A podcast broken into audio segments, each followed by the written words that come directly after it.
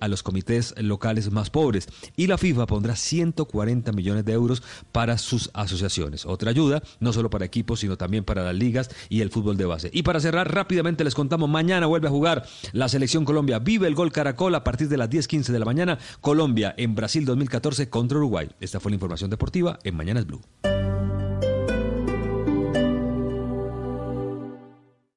Esta es Blue Radio. Sintonice Blue Radio en 89.9 FM y grábelo desde ya en su memoria y en la memoria de su radio. Blue Radio, la nueva alternativa. Estamos enfrentando un momento muy difícil, no solo para Colombia, sino para el mundo. No hay que caer en la desesperación, solo ser conscientes de que necesitamos trabajar juntos. Si no tienes que salir de casa, no lo hagas. Si no tienes síntomas, no vayas a urgencias. En el supermercado compra solo lo necesario. No te lleves lo que otros pueden necesitar. Lávate las manos mínimo cada tres horas. No repliques información falsa. No creas en cadenas de WhatsApp. Para eso estamos acá, para informarte. Al coronavirus lo derrotaremos si todos nos sacrificamos por el otro. Por eso, desde Mañanas Blue, cuando Colombia está al aire, te decimos que aquí estamos para trabajar en equipo para informarte, porque esta coyuntura necesita de todos. Blue Radio, la nueva alternativa. Quédate en casa. En Droguería Alemana te llevamos todo lo que necesites. Llámanos al 411-1010. Droguería Alemana. Siempre pensando en tu salud. 411-1010.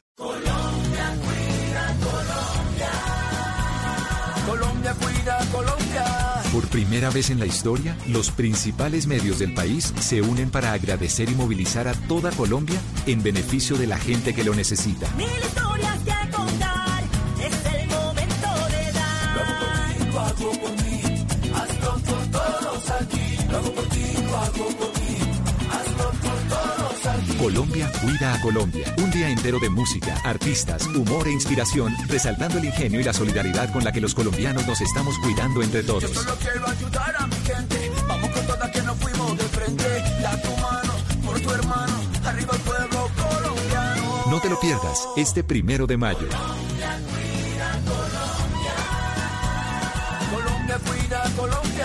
Apoya a Blue Radio, la nueva alternativa. Haz ya tu donación en www.colombiacuidacolombia.com.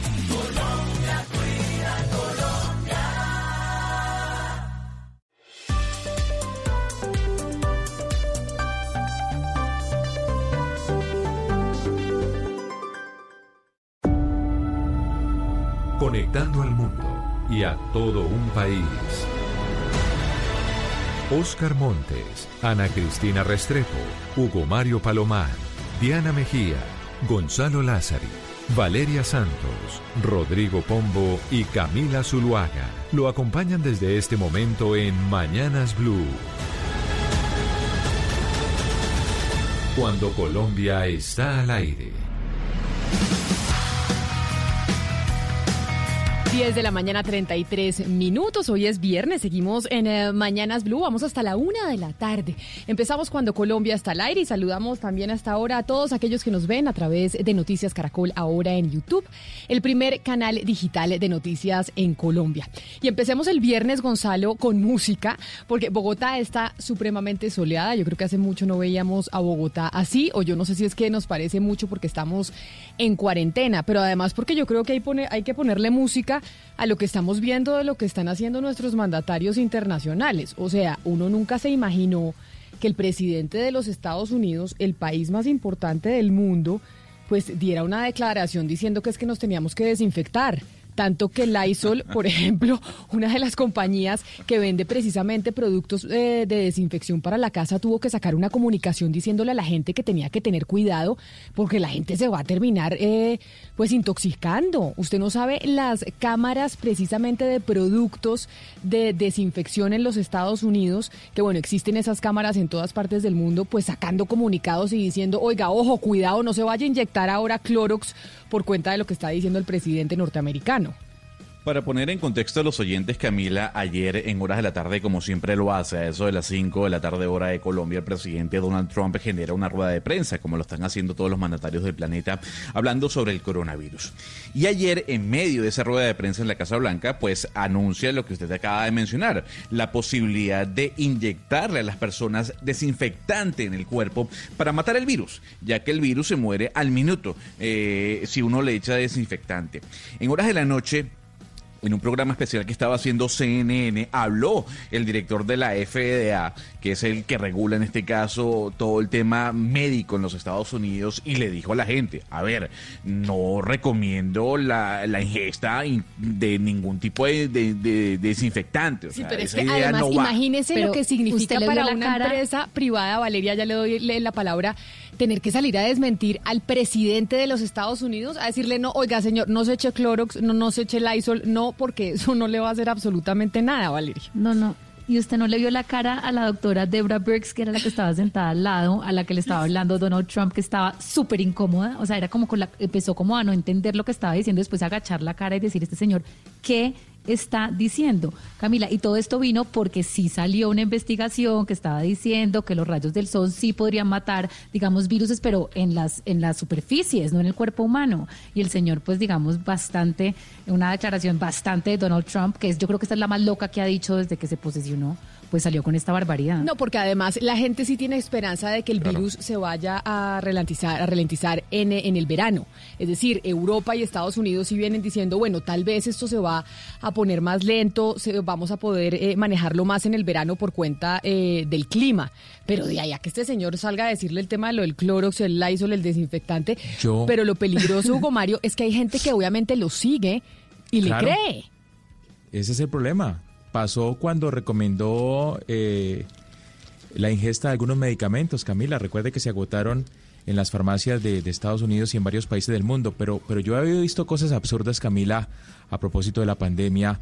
eh, videos en donde aparecen algunos personajes haciendo recomendaciones, como por ejemplo la chica que recomendó eh, consumir el, el pelito que aparece en la mitad de la Biblia, o el, el supuesto médico que recomendó hacer eh, nebulizaciones eh, eh, de vapor. Pero esto de Donald Trump supera cualquier meme o cualquier video No, por eso eh, le digo, falso que es- aparece en las redes sociales. Lo que pasa, lo que pasa, Hugo y Camila, es que aquí lo que Trump está haciendo es ser fiel a lo que ha sido desde el día uno de su campaña presidencial. Y es que empezó a decir en voz alta lo que solamente se decía en pequeños círculos o en mesas en restaurantes y clubes. ¿A quién se le ocurría hablar abiertamente y más encima a un mandatario de xenofobia, de racismo, de, de misoginia? Y este señor, siendo toda una voz oficial, él no se da cuenta que es el presidente de una república y que es de uno de los países más poderosos del mundo entero. Entonces él sigue diciendo bobadas como si estuviera en el club con sus amigos y no entiende que él es una voz oficial importante para su país y para el mundo. Sí, es que no nos imaginamos nunca y entonces, bueno, esto sí ya fue la tapa, por eso le dije, Gonzalo, abramos con música, pongámosle música a esto que no nos imaginamos que fuéramos a ver. Y pues eso parece como de sábados felices, básicamente, lo que vimos anoche. Eh, también, y antes de, colocarle los estrenos del día de hoy, es que yo creo que el nivel de desespero que puede tener el presidente Donald Trump debe ser muy alto. Por ejemplo, en este momento la FDA está anunciando y está emitiendo una advertencia sobre la hidroxicloroquina. Eh, como lo decía Hugo Mario, es este medicamento que recomendó el presidente Donald Trump luego de unas pruebas que se hicieron en Francia. Y la FDA lo que dice, tras el estudio que publicó la Universidad de Virginia de que puede ser peligroso la ingesta de este medicamento, es que las personas no lo tienen que tomar. Entonces, este anuncio de la FDA sobre la hidroxicloroquina, que tal vez era un medicamento al que el, Trump- al que el presidente Donald Trump le tenía algún tipo de esperanza, se une también con los, con los fallos o las fallas de los ensayos clínicos del Rendicivir eh, eh, en China. Entonces, Pero sabe son- que los fallos... Pero Gonzalo, hay que cobrarle duda. una cosa a Gonzalo, Camila, y es que él aquí había dicho que es que una cosa era lo que decía el presidente de Estados Unidos y otra cosa la gente bruta que no lo entendía y iba y se, se tomaba esos medicamentos así como así y se toma el desinfectante. Usted mismo había dicho que es que no hay que malinterpretar al presidente de Estados Unidos y que la gente no puede ir a tomarse eso. hay que así tener como así. sentido común. Hay que tener sentido Sí, pero, común, usted, pero, pero ya estamos viendo como la gente sí va y se toma el desinfectante. Es que Bueno, las pero- pero- personas, y pero- como la gente la se empezó a tomar la la- la- estos medicamentos, estos retrovirales como si fueran pues un Dolex. Valeria, discúlpeme un momento. ¿Usted se va a tomar un desinfectante? O sea, también hay que tener No, sentido pero, común, pero ¿no? ahí sí el cachín, Pero yo cachín, no, Gonzalo. máquina de cobro para Valeria Santos, porque tiene razón. Usted decía en otros, eh, eh, en otros escenarios que lo que pasa es que la gente era bruta y no entendía a Trump. No, esto es lo que pasa en todos los escenarios. Cuando un mandatario resulta que dice las cosas que no son, pues sus seguidores terminan eh, haciendo esto, Gonzalo, como por ejemplo metiéndose cloro. Pues, a ver, yo, yo, yo confío en que el Ah, sentido común de la gente una, es mayor. Jalisco, no, te rajes. Pierda una porque usted se había dicho que la gente era bruta y que no le entendía a Trump y que por qué lo seguían y que lo malinterpretaban y no sé qué más cuentos. Bueno, digamos que Valeria se lleva el punto esta vez, Camila.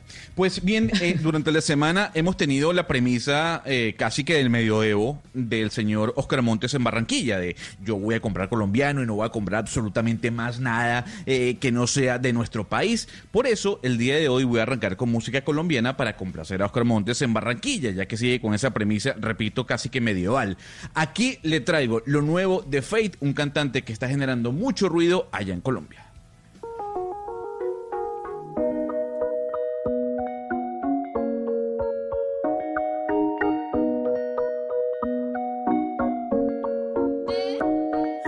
Todavía no me explico cómo cabe ese culito en ese traje. Yeah, yeah. No se fila en su convito de amigas, ninguna paga peaje. Yeah. Ma, yo resolví nuestro hospedaje. Uh. Quiero que te montes en mi viaje.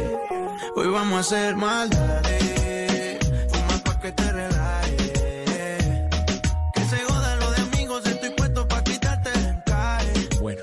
Gonzalo Lázaro y cierra con broche de oro la semana, ¿no? Con esta canción, Camila, ¿qué tal?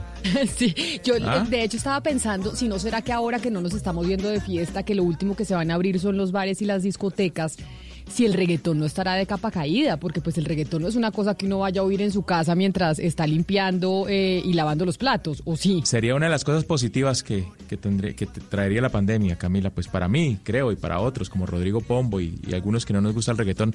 Oiga, Camila, pero a propósito, ley seca en Cali desde esta noche. Ver, hay que poner perreo para trapear, ¿cómo así? Eso es lo único que funciona.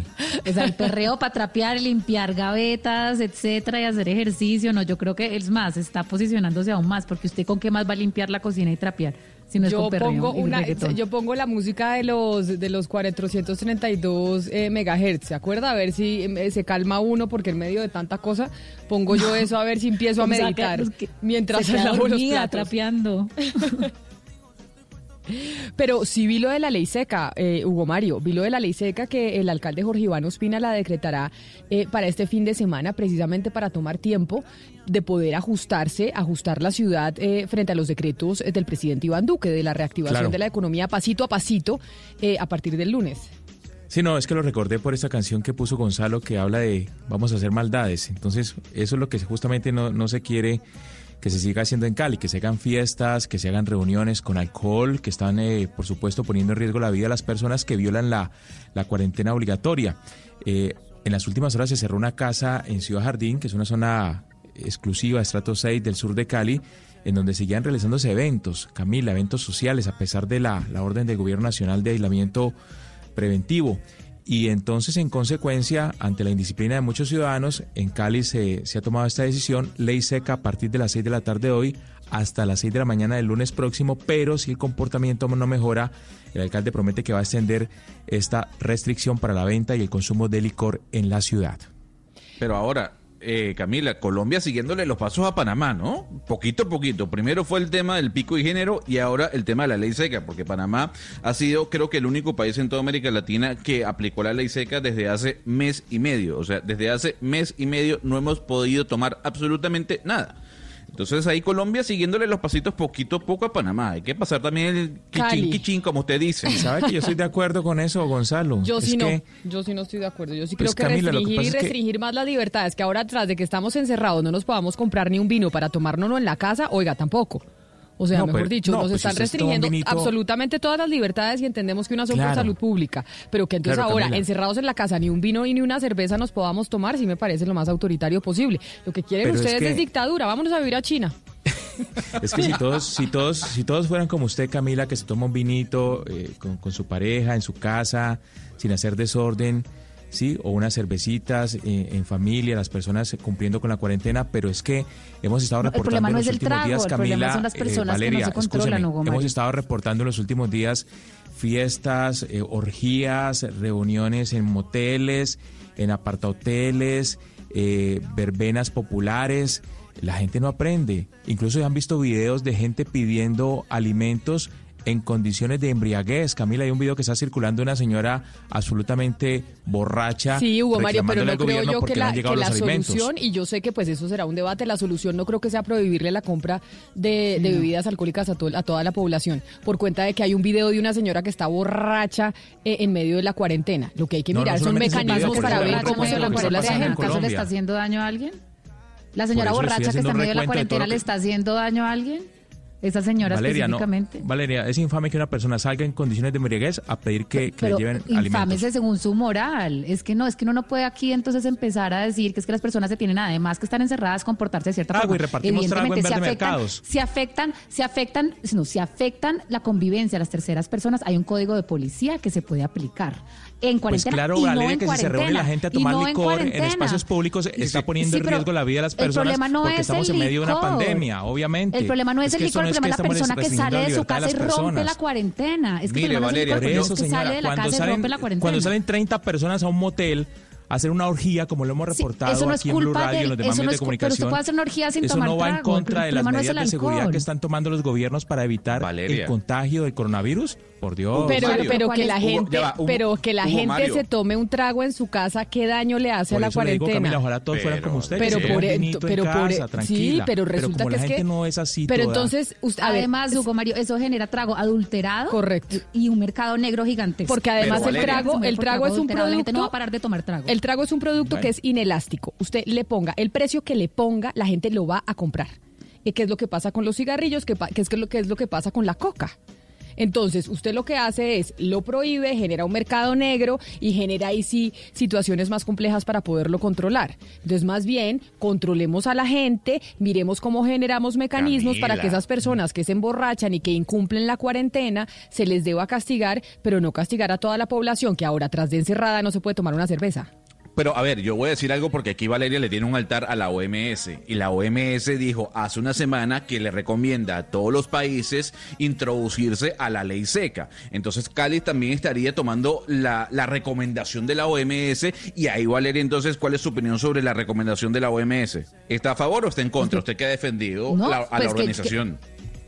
Que evidentemente hay muchas de las recomendaciones de la OMS que los países toman y no toman. Y en este caso también hay que eh, ponderar las libertades de las personas, los derechos de las personas y los derechos de las terceras personas y del colectivo. Y yo no entiendo cómo tomar trago en la casa de uno y uno poderse comprar un trago y tomárselo en su casa atenta contra el derecho de las otras personas. Si yo voy y salgo de mi casa a un parque borracho, lo que estoy haciendo es rompiendo, digamos, eh, eh, eh, el confinamiento por salir de mi casa, no por el trago. Es que la persona que va y arma un desmadre y pone la música a todo volumen está haciendo una contravención en contra del, código de policía. Es que no es el trago, es el comportamiento de las personas que, se, exacerba o no, pues esa persona no puede tomar trago porque igual va a cometer un delito, una contravención, pero no es el alcohol, prohibirlo no es, eso maneja un mercado negro. ¿Usted cree que las personas en verdad no van a comprar más trago? Lo que van es comercializarlo por debajo de cuerda y eso pone en riesgo además la salud de otras personas, Gonzalo. Oiganme, pero en medio de lo de la noticia del, eh, del fin de semana de ley seca en Cali, vamos a ver si hay otras eh, ciudades que lo siguen, hay una situación que está sucediendo en el departamento de Cundinamarca, o por lo menos en Bogotá. Y es, eh, a mí, yo tengo, todos tenemos algún chat con los del edificio, ¿o no? Eso ya lo aplican ustedes, el chat con los vecinos, que entonces uno empieza a preguntarse, ¿o alguien dejó la puerta abierta? ¿O les subió el recibo de la luz? ¿Les subió el recibo del agua? ¿Tiene usted, Hugo Mario, chat con sus vecinos? No, no, no he llegado yo todavía. ¿No? a- no, yo sí tengo chat con el vecindario. Somos poquitos apartamentos, pero entonces eh, para, para la comunidad. Y resulta que la comunidad toda se está quejando del alza en los precios de la energía y nos llegan además eh, casos de otros municipios en donde precisamente hay alzas también de los precios de la energía. Entonces, por esa razón, antes de que venga Diana y nos cuente cuáles son los otros casos eh, de alzas de precios de la energía, nos acompaña el eh, señor Jorge Alberto Valencia Marín, quien es director ejecutivo de la Comisión de Regulación de Energía y Gas, CREC, para saber cuál es la razón por la cual estamos viendo un aumento en, en las tarifas. Señor eh, Valencia, bienvenido a Mañanas Blue, gracias por atendernos. Sí, buenos días a todos, eh, a la mesa de trabajo un saludo muy especial y pues eh, atento a las inquietudes que quieran plantearnos. Doctor Valencia, yo le cuento lo de mi edificio, pero Diana, esto es en Bogotá y en Bogotá hemos recibido además otras comunicaciones de gente que le ha subido casi que el 50% la tarifa de la luz, del recibo de la luz. Hemos eh, conocido de otros municipios en el departamento de Cundinamarca en donde ha pasado exactamente lo mismo. Sí, Camila, municipios como Girardot, donde nos llegan videos y nos llegan fotos de cientos de recibos de gente que vive en casas que literalmente, Camila, están construidas con latas. Son casas en lata, en unas veredas, eh, en el casco eh, em, urbano de, de Girardot, donde los recibos llegan, usted no se imagina, en 508 mil pesos. No puede ser. 508 mil pesos personas de estrato 1 que vive en casas de lata. Y la gente se pregunta, pero ¿qué es lo que está pasando? Y recogen los vecinos eh, todos los recibos y quieren eh, eh, hacer el reclamo y parece que son oídos sordos todas las autoridades, como que las autoridades dicen, no, es que así, así es la tarifa y así se tiene que pagar. Y no le resuelven el problema. Y ellos dicen, ¿qué hacemos? No tenemos para el mercado, mucho menos para un recibo de 500 mil pesos en un estrato 1. Pero déjeme preguntar en el resto del país, porque esto es Cundinamarca, en Antioquia, Ana Cristina, ¿ustedes han visto, por, por lo menos allá en Medellín, aumento en la tarifa de la luz? Camila, no, pero es que el aumento que nosotros hemos visto es mucho, mucho antes de esta contingencia. Nosotros vimos el aumento ya desde hace eh, varios meses y, si es eh, un aumento considerable, no se lo sabría decir en, términos eh, de porcentaje, pero sí, y no tiene que ver con ese, con esta contingencia del coronavirus. Es desde antes que tenemos un incremento, digamos, considerable. Oscar, en Barranquilla, ¿en Barranquilla también les ha subido el, el recibo de la luz o no? ¿Oscar? No, pero Oscar tiene que cambiarse de micrófono porque como que le tienen el micrófono apagado o hay uno que es el que está Le- o le cortaron la luz. O le cortaron la luz. Cuénteme, en Cali, en Cali, Hugo Mario, ¿él ¿le subió el recibo de la luz? Sí, sí, el del gas, el del agua y también el de la energía, sobre todo, Camila, incrementos entre el 30 y el 60%, eh, casi siempre relacionados con el consumo, porque también obviamente se ha disparado el consumo en los hogares. Claro, a ver, Oscar, si ya, ya tiene el micrófono prendido en Barranquilla, ¿qué ha pasado? No, eso tiene- están teniendo. Eso que Oscar está en cabina, ¿no? Oscar no está en su casa, él está con el ingeniero al lado. Pero, doctor eh, Valencia, cuéntenos a qué se debe, a qué se debe que, la, que los colombianos estemos eh, recibiendo o viendo un aumento en los precios de la luz. ¿El doctor Valencia también se me fue? No, no, no, no, yo estoy hablando. Ah, lo escu- ah, es que le tenían aquí el micrófono eh, cerrado los operadores. Cuénteme, doctor Ah, Valencia. ok. Eh, ahora ya sí me escuchan. Sí, lo escuchamos. Bueno, entonces, a ver, yo creo que es importante, eh, tal vez lo señalaron una o dos personas de las que eh, estaban reportando desde las diferentes ciudades, eh, eh, ¿por qué se- ¿a qué se puede deber el, el- el incremento en el pago de la factura, en el valor de la factura? Entonces hay dos elementos, que son el precio y la cantidad. La cantidad de, energía que se está consumiendo en este momento y de gas en los hogares eh, eh, muy posiblemente se debe haber incrementado. Eh, le voy a hablar del caso particular. Yo vivo en un apartamento en donde normalmente se mantiene solo y ahora estoy todo el día trabajando en el, apartamento. Entonces, claro, a mí la- el recibo de la energía me llegó eh, aumentado como en, en un, casi un 60%, pero es porque el consumo mío subió. Cuando yo revisé la tarifa, la tarifa no había crecido considerablemente. Había tenido un leve incremento, pero no, no explicaba ese incremento del 60% en el valor a pagar.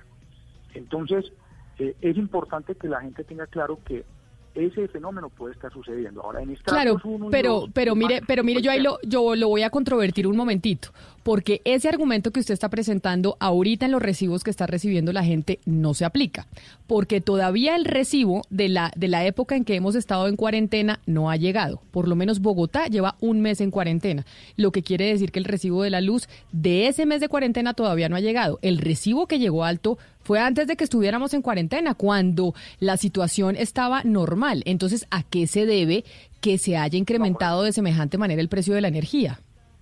No por eso. Entonces ahí, ahí vienen ahí vienen los temas. Eh, bueno, entonces eh, efectivamente hay recibos que están llegando en esta última semana que pueden empezar a tomar ya algunos incrementos de consumo de las primeras semanas de cuarentena. Eh, ¿Cierto? Entonces, eh, eso efectivamente se va a reflejar muchísimo más en, en, el mes de mayo, en las facturas que van a llegar en el mes de mayo. Ahora, eh, incrementos en tarifas eh, sí se venían dando, como lo explicaron tal vez, tal vez desde Medellín, para algunas empresas desde el mes de noviembre que se vienen aplicando, se vienen aprobando unos cargos de una metodología que se aprobó en el año 2018. Esto tiene todo un proceso de aprobación, las- sale la metodología expedida por la CRE, las empresas solicitan el cargo con base en esa metodología eh, y, en- y esa metodología lo que establece es que las empresas deben proponer un plan de inversiones, etcétera, y eso se ha venido aprobando desde el mes de noviembre hasta el mes de febrero, se aprobaron los últimos. Entonces, Director. eso en algunos, en algunos mercados se ha, se, ha, se, ha, se, ha, se ha evidenciado de una vez. Pero eso no debe, ya no debe afectar las facturas de abril y mayo, porque las resoluciones que hemos sacado en las últimas semanas lo que dicen es que esos incrementos se deben posponer y se deben, eh, digamos, eh, suavizar en el tiempo en los próximos tres o cuatro años. Director, director, perdón, pero entonces ahí exactamente esa fecha que usted dice coincide exactamente con, con la subida de, del recibo del que yo le estaba hablando a Camila antes de esta entrevista. Y le quería preguntar porque muchas personas dicen esto se debe a, Hidroituango. Eso es lo primero que venía a la cabeza de las personas. Aquí ya empezamos a pagar Hidroituango. Ahí no hay ningún tipo de vínculo entre eso. Usted nos está diciendo una razón, pero pues lógicamente las personas también hacen unas lecturas con base en la contingencia de las noticias que se leen. No, no tiene ningún ningún tipo de relación. Nosotros eh, en la Comisión de Regulación eh, establecemos cuál es el costo eficiente que se debe pagar por cada actividad de prestación del servicio. Eh, la- las actividades, pa- pa- para resumirla, que es lo que lo que corresponde a cualquier bien o a cualquier bien de producción, por ejemplo un bien agrícola, además. Le pagamos al productor de la generación, le pagamos a quien lo transporta y le pagamos a quien lo comercializa. Entonces, la metodología que, que, que- que cambió fue la de distribución de energía, o sea, la- el- lo que se remunera por los, los, los- lo voy a decir en términos coloquiales, los cables los postes que llegan hasta los diferentes eh, predios de, en donde se utiliza la, la energía. Pero mire, entonces, ese- pero ahí me meto yo porque eh, explíqueme entonces, eh, yo tengo en mi mano un recibo que envía la gente de Machetá. Ellos ellos hicieron en Machetá Cundinamarca lo mismo, recogieron la cantidad de recibos y empezaron a mirar. Y por ejemplo, hay recibos que dicen 188 kilovatios en diciembre y en marzo 184, o sea, son menos. Y el, la diferencia del cobro es del 110% más. Entonces, cuando uno dice eso, es- está mal facturado, ¿quién responde? ¿Qué es lo que está pasando? Porque si son menos kilovatios, pues debería llegar menos la factura. Y la factura está llegando con el 110% de más a gente que vive en estratos 1, 2 y 3. Sí, ahí, no- ahí yo tendría que tener las facturas espe- espe- específicamente. Me parece muy extraña esa situación porque nosotros, eh, pues ninguno de estos cambios de metodología para unos crecimientos del 100% en, en el valor de tarifa. O sea, los incrementos que, que se pudieran haber presentado eh, y en empresas que, que digamos lo hayan trasladado completamente eh, en, la, factura eh, serán eh, a lo sumo el 8 o 10%. No es, no quiero decir que sean bajos, pero no es el 100% como me estás mencionando. Entonces, tiene que haber algún otro factor que está incluido ahí en la facturación, porque recordemos que con el servicio de energía, que es otra otra confusión que se maneja mucho, con el servicio de energía normalmente los municipios eh, trasladan el cobro del alumbrado público, que son cargos municipales que se establecen y que lo que hacen los municipios es acordar con las empresas de energía para que cobren el alumbrado público a través de la, facturación.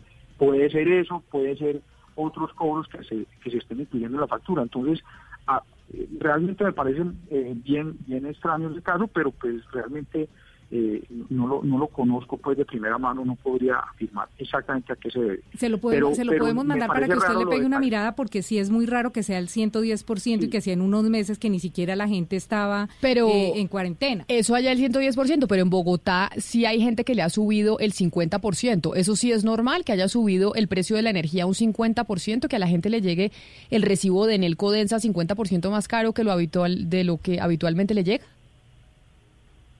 Sí, no, yo no, no sé, no, de las tarifas que han publicado recientemente, insisto, no, no conozco eh, en el caso pues de particular de Codensa y yo, y yo de hecho vivo en Bogotá y no, no, no encuentro una, una incremento de tarifa de orden, pero es, es revisable. Ahora, yo, yo sí quisiera mencionar algo acá y es que nosotros como comisión aprobamos unas metodologías tarifarias, pero si los usuarios tienen una, una queja y las empresas no, les, no los atienden y no les explican claramente de qué se trata, eh, a qué se debe ese incremento en, la facturación, eh, es importante que, que, que tramiten una queja ante la Superintendencia de Servicios Públicos. La Superintendencia les ayuda a, a- a- digamos, a resolver esas situaciones que se están presentando con las empresas en caso de que la empresa no esté atendiendo oportunamente eh, sus reclamaciones.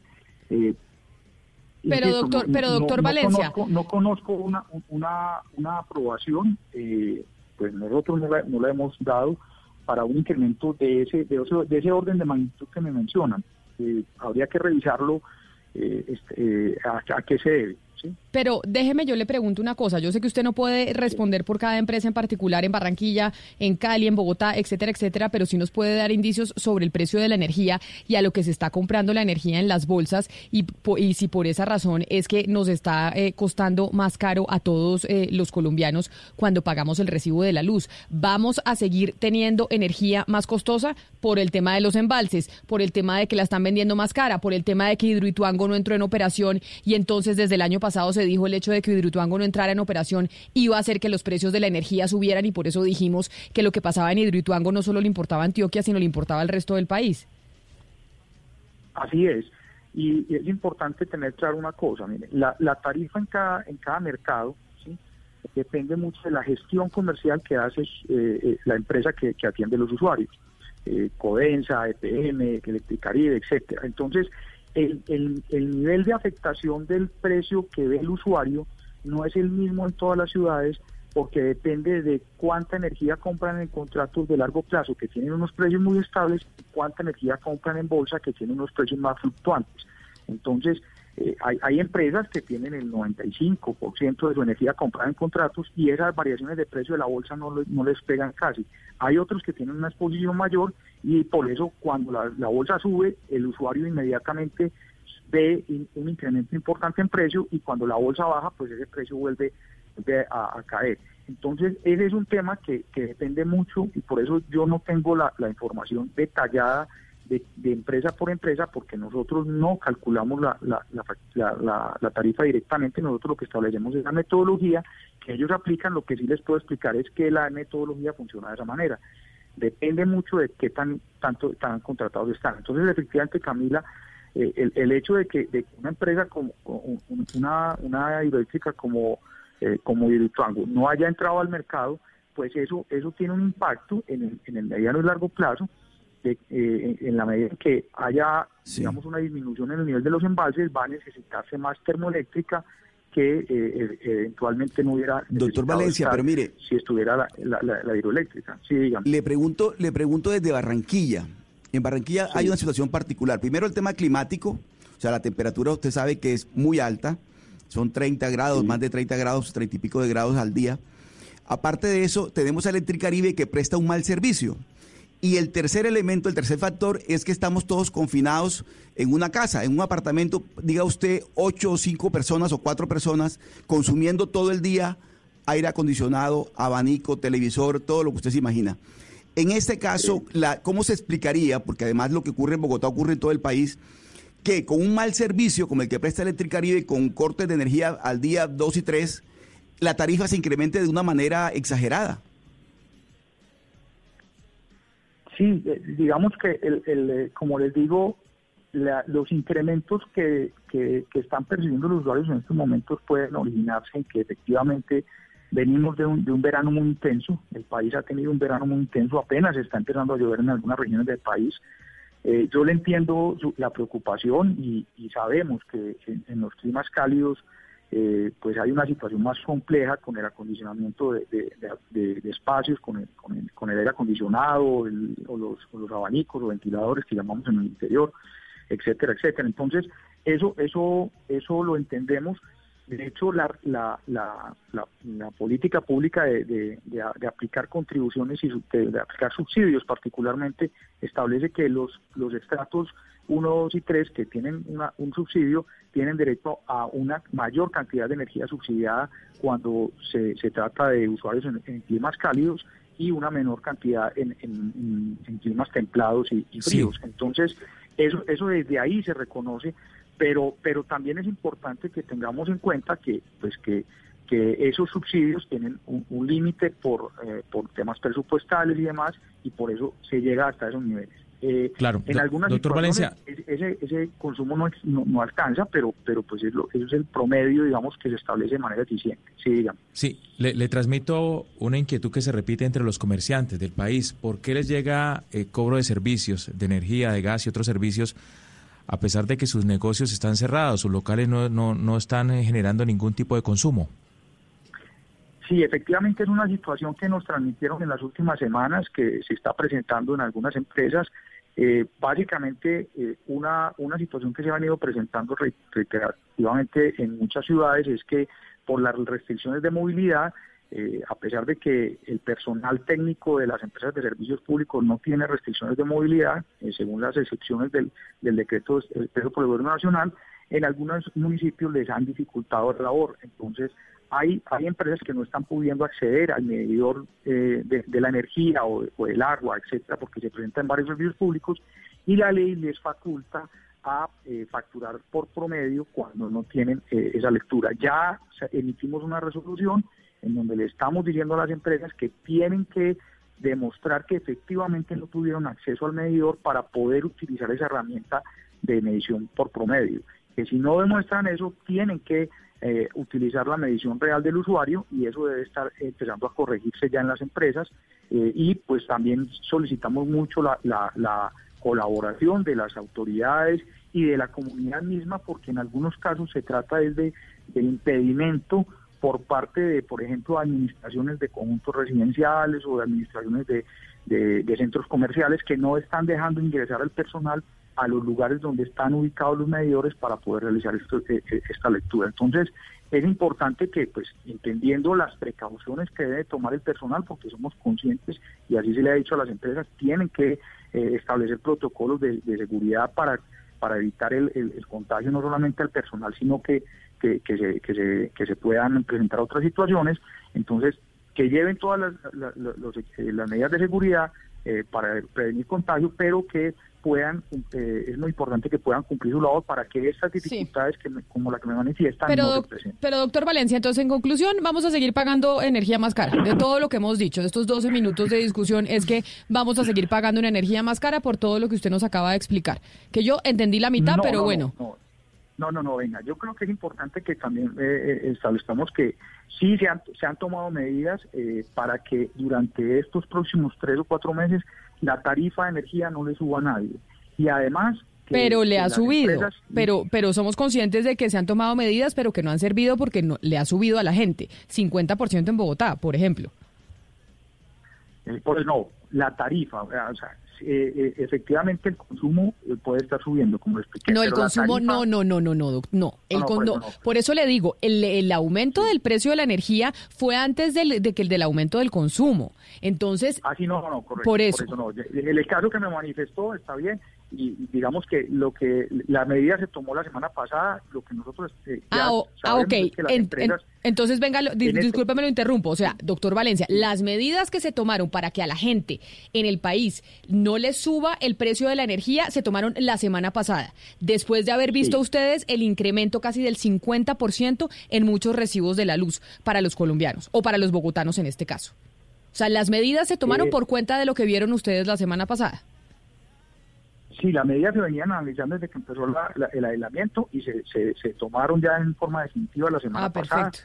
Y, y entonces ya las las, tari- las las facturas que vienen en estos en estos próximos dos meses, tres meses, perdón, no van a reflejar ningún incremento en la tarifa. Eh, y, eh, y además, en los estratos 1 a 4 se les va a, eh, a financiar eh, con, unas con unas tasas máximas del IPC en el caso del estrato 3-4, en el caso del estrato 1 no hay tasa de financiación y van a diferir el pago eh, en 36 meses para estrato 1 y 2 y en 24 meses para estrato 3 y 4. Perfecto. Eh, esas son las medidas que se han venido tomando. Perfecto, doctor Jorge Alberto. estratos eh, van a tener también la opción de financiar, pero acordado con su prestador del servicio. ¿Listo? Doctor Jorge Alberto Valencia, director ejecutivo eh, de la CREC, mil gracias por haber estado con nosotros y habernos explicado, a ver si medio entendemos de por qué razón estamos viendo eh, los recibos de la luz eh, más costosos en el país. Feliz resto de día para usted. Eh, no, muchísimas gracias a ustedes y un feliz día. Gonzalo, y pongámosle un estreno a la gente a ver si nos, si logramos por lo menos alegrarnos que los recibos de la luz sí están llegando más costosos. Vamos a ver si esas medidas que están tomando con eh, las autoridades, entre otras eh, la CREC, pues hace que después los recibos pues no nos lleguen tan caros. Pues Camila, vivimos en un mundo globalizado y tal vez la canción más esperada el día de hoy es el nuevo single de los Rolling Stones y se titula Living in a Ghost Town.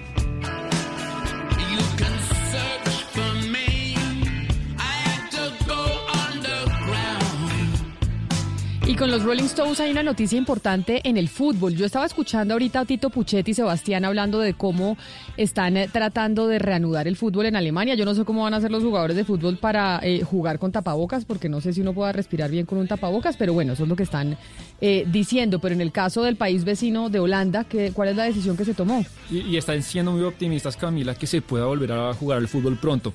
Acaba de salir una noticia muy importante para el mundo del fútbol y es que la liga holandesa de manera oficial, fíjese, declara desierta la competición. ¿Qué quiere decir esto? Que no habrá campeón, ni ascensos, ni descensos.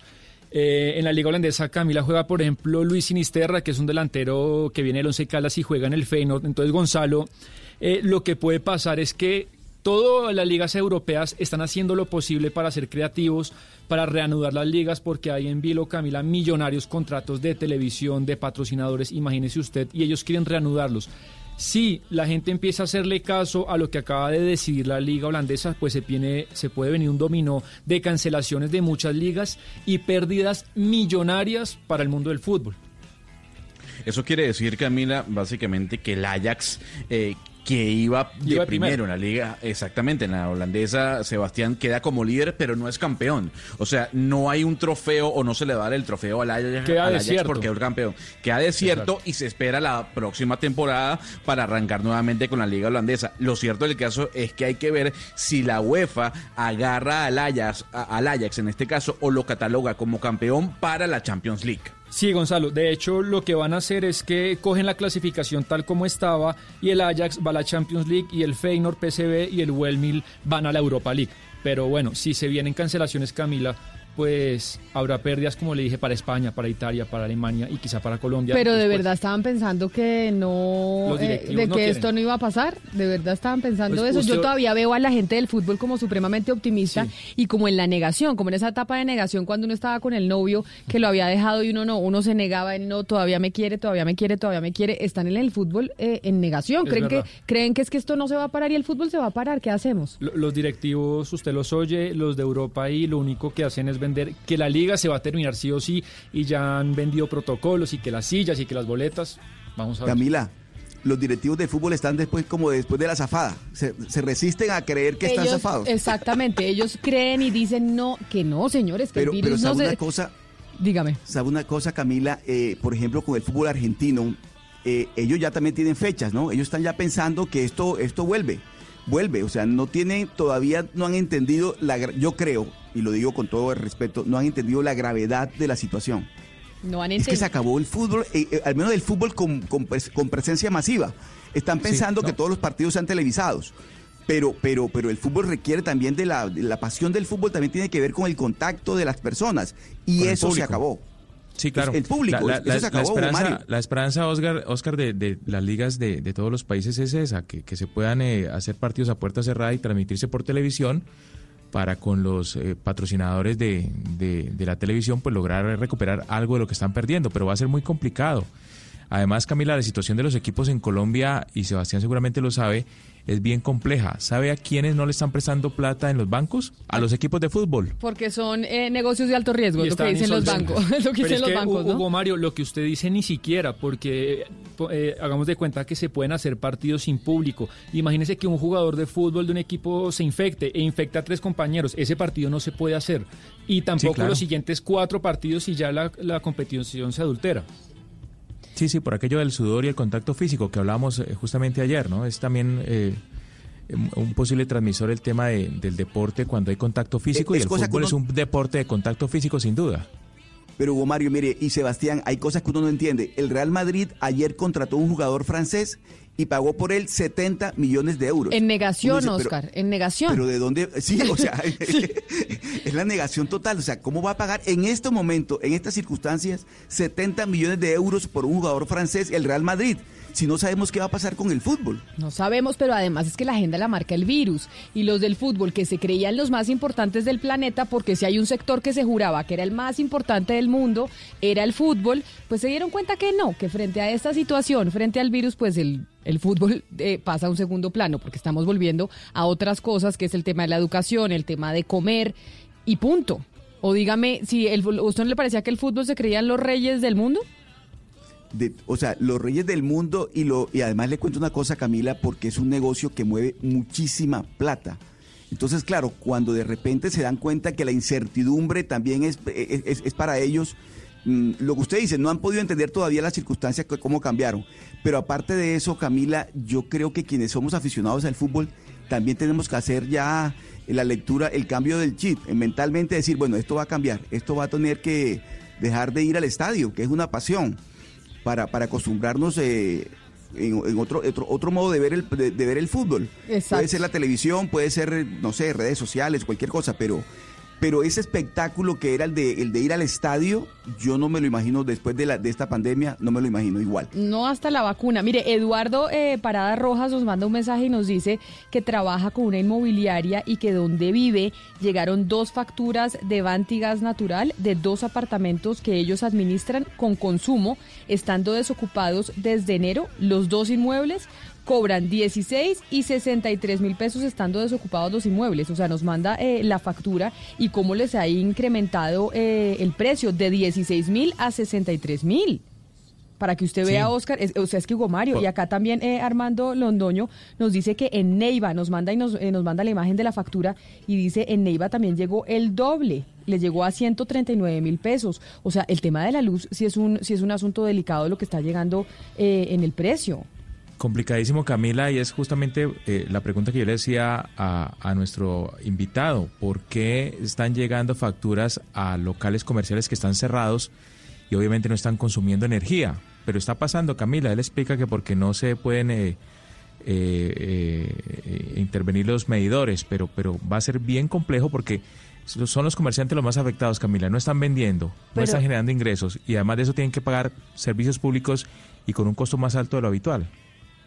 Y es que uno entiende, Camila, pues la respuesta eh, del, señor que nos explica básicamente que estas son las facturas antes de que empezara la pandemia y que se deben al vaivenes del mercado y a los temas de los embalses, pero al fin y al cabo, Camila, la factura llegó hoy. Hoy cuando la gente no la puede pagar y ellos han debido de predecir que eso iba a pasar y han debido también de trabajar con el gobierno para ver si subsidiaban en algún sentido estos aumentos en este momento, porque es que la realidad, por más explicaciones que haya que esto fue eh, el cobro de antes de la pandemia, la realidad es que la gente lo tiene que pagar ya. Ah, o sea, es- ya en este momento que no tiene plata. Entonces, ¿qué van a hacer? Porque si ellos sabían que iba a aumentar esos dos meses, no arreglaron con el gobierno subsidiar no solamente uno, dos y tres, Camila, es que aquí la pobreza oculta de cuatro y cinco, que en este momento no tienen ingresos y están en otros est- eh, eh, estratos, pero no tienen con qué pagar una un recibo de luz en este momento. No tienen, la gente no tiene ingresos en este momento. Y eso lo han podido predecir también. Muy, muy complicado lo que está pasando con, eh, con la factura de la luz principalmente. Pero hablando del fin de semana, Gonzalo, usted que está tan activo en redes sociales eh, recomendando eh, documentales y, y recomendando películas, ¿qué recomendación nos trae para este fin de semana? Yo lo sigo juiciosa, ¿sabe? Y sabe que sí, sí veo lo que usted recomienda, a pesar de que a veces no tenemos el mismo gusto. A ver, dígame qué está viendo en este momento para saber, para, para, para conocer un poco de su intimidad, en este caso peliculesca. Estoy o- o viendo, seriesca. Estoy viendo la serie que usted recomendó de Tiger King. El rey, el, el rey de los de los tigres.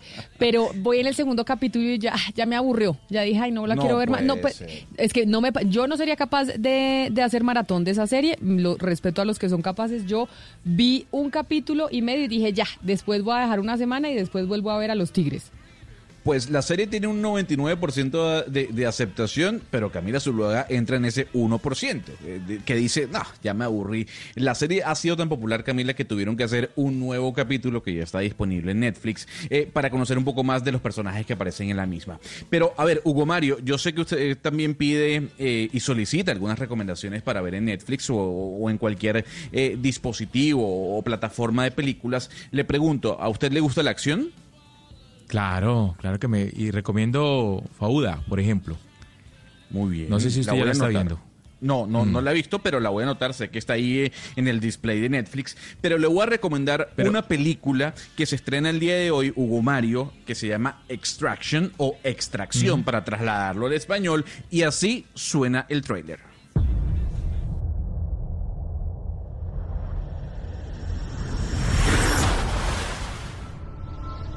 They were hoping if you spin the chamber enough times, you're gonna catch a bullet.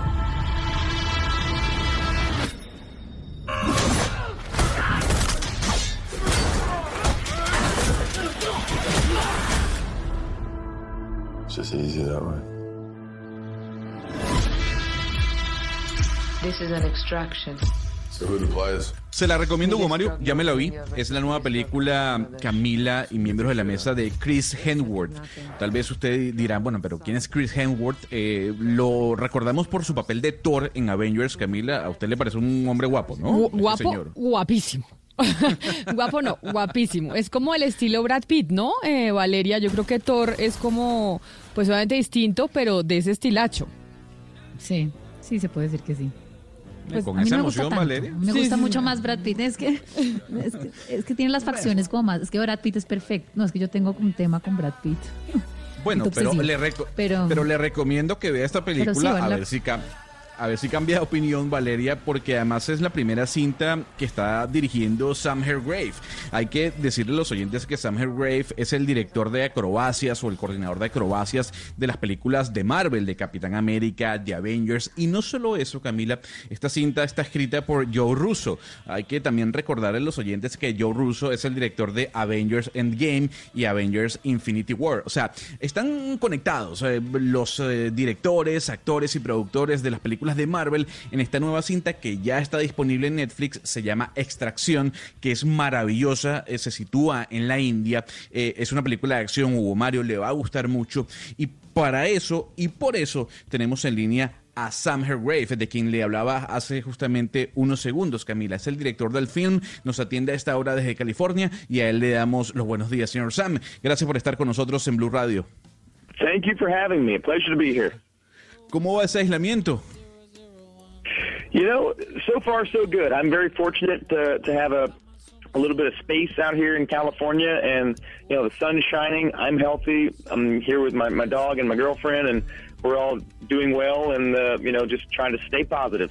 ¿Qué le responde eh, a Gonzalo, nuestro invitado, sobre el aislamiento? ¿Cómo lo está llevando? Pues, pues Camila, eh, Sam está bien, nos dice que por fortuna ya en California donde vive pues tiene espacio, está saludable y se encuentra con su papá, con su novia y dice que pues lo que trata de hacer es mantenerse con mente positiva. Sam, como lo decía al principio de la conversación, esta película fue filmada en India, en Bangladesh. Eh, pero la pregunta es, ¿qué tan difícil es filmar eh, en esa zona, siendo en este caso una película de acción de Hollywood? Hay muchos protocolos, las autoridades fueron amables con ustedes, fueron abiertas al hecho de producir una cinta muy de Hollywood de acción allá en la India. You know, anytime um, you are shooting on location out of the, you know out of the states. It, it, every every location presents challenges. Uh, the thing about shooting in India was was very challenging is they hadn't experienced uh, or shot uh, an action movie of this kind of size and scale before, so it's very new to, to them. There's a, a wonderful, long, rich history of filmmaking in that country. It's just with the you know action movies of this scale, it was something new to them. Gonzalo, pues nos dice Sam que cada vez que tiene que grabar un equipo de producción en un sitio fuera de los Estados Unidos, pues siempre tiene sus dificultades. Y de hecho grabar en India no fue tan sencillo. Dice ellos, pues los- la, la- la población de India ya había tenido experiencia con películas que se graban allá y, cuenta que hay una rica historia de grabación y producción de películas en India, pero lo que sí es nuevo para ellos es pues producciones de este tipo, de este nivel de películas de acción. Yo quiero preguntarle, porque Gonzalo nos, nos hablaba de Chris eh, Hemsworth, y quería preguntarle que no tiene ningún otro actor en este momento que él sí tiene. Have you seen those blue eyes? Um, he's what he brings to the table. Any director would be lucky to have. He he's a committed collaborator. He brings an energy and a positivity to set that raises everyone's energy levels. He's fully, yeah, like I said, fully committed to the role. He would stay after shooting. You know, we'd shoot for 10, 12 hour days, and he would have been working all day, and he would come back and he would request another hour or two hours with the stunt team to prepare for the next day's work.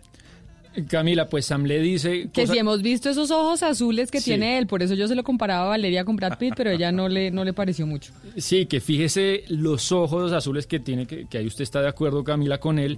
Y dice, pues, que cuando su nombre estuvo por encima de la mesa para la producción, pues el director estaba loco por contar con él. Quería estar con él ya. Eh, Cuenta también que es un gran trabajador, siempre trae energía positiva al set, contagia a sus compañeros, se mete mucho en el papel y a pesar de que mm, después de durar horas y horas de grabación, él todavía se queda después de las grabaciones sencillamente para mejorar su trabajo al otro día, Gonzalo. Mire, Hugo Mario, esta película que tiene que ver, eh, se llama Extracción para los oyentes que se están conectando con nosotros a esta hora, estamos conversando con su director, tiene una escena que son 15 minutos de una persecución, pero es un, básicamente es, es, es un plano secuencia, o sea, no hay cortes y usted, uno dice, pero ¿cómo hicieron esta escena? Y precisamente le voy a preguntar a, a- a Sam, es eso, ¿Cómo lograron hacer esta escena que es una persecución durante 15 minutos, explosiones, tiros, disparos? eh, y, y cuánto tardaron en hacer esa escena que es tal vez la más importante de la película? It took us 10 days to shoot, but close to five months to prepare for. From the time that we had the idea, or I had the idea, to, you know, you had to write out script pages, then start to explain to the stunt team what you wanted action wise. They started exploring different possibilities. Gonzalo, fíjese que les tomó 10 días grabando esa escena, pero casi cuenta Sam que casi 5 meses preparándola desde el momento en que tuvieron la idea de hacerla, eh, cuando empezaron a escribir esa secuencia de acción y pues tuvieron que explorar todas las posibilidades para, para desarrollarla. Sam, usted, eh, si no estoy mal, ha sido coordinador de acrobacias para muchas películas, además de Marvel. A mí me llama la atención esto y quiero saber cómo hacen los actores para prepararse y entrenarse para estas acrobacias. Right. Uh, great question. I mean, for for actors, a lot of times they're they're really great at the intention. You know, the intensity behind the action. Sometimes it's harder for the, your general actor to hold on and retain long beats of choreography. But and so we got we were really fortunate to have someone like Chris Hemsworth who has an extensive background in martial arts and action, and so his ability to retain these, you know, sometimes 30, 40 moves of a fight uh, without cutting, he had that ability. And so it really, without that, without his uh, innate ability, but also his commitment to rehearsal and to preparation, we wouldn't have been able to present, you know, the world with a sequence like the one because uh, it just wouldn't have been possible. Le dice Valeria que esa es una buena pregunta que tuvieron la suerte de contar con actores pues que son buenos en el tema de la intención, de la intensidad que hay detrás de este tipo de acciones, de los malabares que usted hablaba.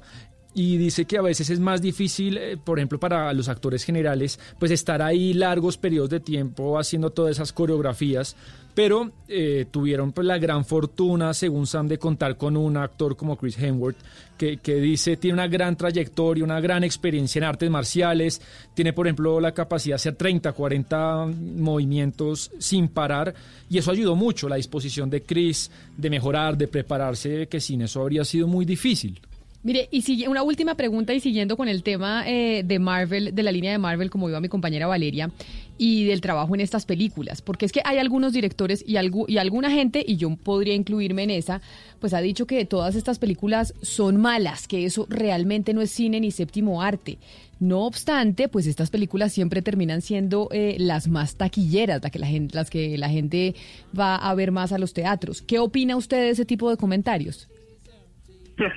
I would say, chill out, man. These movies entertain people across the world, and they tell, I think, great stories. There's a mythology to them that I think people forget. If you if you look past some of the you know some of the stuff on the surface that might be hard you know harder for the imagination to to get past there's, a mythology in these stories that has gone on or that humans have responded to for millennia so i think i think what marvel has done in creating a world for people to enjoy and to be a part of in this interconnected world is magnificent feat and many of these movies i think are fantastic movies. So but i i got two thumbs up for the marvel universe. Pues él le, le responde Camila que le diría, bueno, pues a ver, ¿quiénes son, eh, ¿quiénes son esas personas que dicen eso? Estas películas, dice Sam, entretienen a muchas personas en todo el mundo, cuentan buenas historias, son casi mitológicas para algunos. A veces, eh, dice Sam, la gente olvida, si nos quedamos solo en la superficie de la mente, pues casi que no habría espacio para contar historias, para la imaginación. La mitología ha sido usada, dice él, por los hombres desde hace milenios. Y pues Marvel ha creado todo un mundo para que las personas se conecten con este mundo, disfruten de él y pues muchas de estas historias son maravillosas y está muy orgulloso de hacer parte de la familia Marvel. Pues director de la película Extracción, a ver si nos la vemos este fin de semana, y coordinador de acrobacias para las películas de Marvel, Sam eh, Hargrave. Mil gracias por haber estado con nosotros hoy aquí desde Los Ángeles, California. thank you very much for having me Pues vamos a ver si nos vemos la película, Gonzalo. Yo no la... mm, no sé si yo si, si es de las mías, pero bueno. No, yo, yo por eso no le pregunté si usted veía películas de acción o si le gustaban, porque estoy seguro que este tipo de cintas usted no las ve, pero estoy seguro que Hugo Mario eh, le gusta este tipo de películas. U Oscar Montes, a menos que Oscar Montes ya decidió no ver más películas internacionales y, o- y solo cine colombiano. Eh, pero en este caso, Hugo Mario, le recomiendo esta película. Es hora y media de Gonzalo, pero usted ha visto cine colombiano. Le quiero contar, le voy a recomendar unas películas de cine colombiano para que las vea, para que, para que después diga si le gusta o no le gusta. Es que, No, es pero que claro decir que sin ver el cine colombiano que no le gusta, pues es como muy complicado.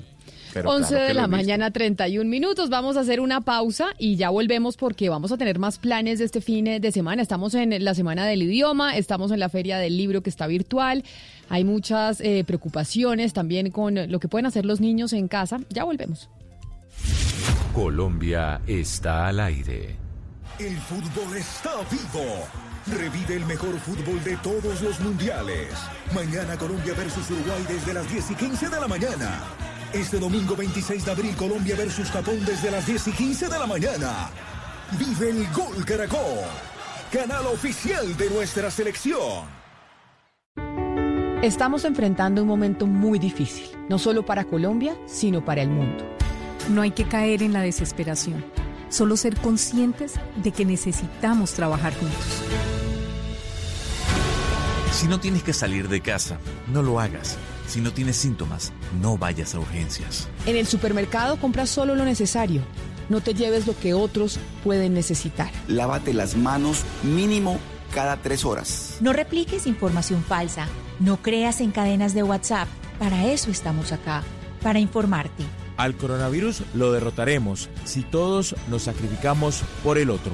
Por eso, desde Mañanas Blue, cuando Colombia está al aire, te decimos que aquí estamos para trabajar en equipo, para informarte, porque esta coyuntura necesita de todos. Blue Radio, la nueva alternativa. Colombia está al aire. Simón el bobito llamó al pastelero a ver los pasteles, los quiero probar. Si repuso el otro, pero antes yo quiero ver ese cuartillo con que has de pagar. Buscó en los bolsillos el buen Simoncito y dijo, de veras, no tengo ni un hito. A Simón el bobito le gusta el pescado y quiere volverse también pescador. Y pasa las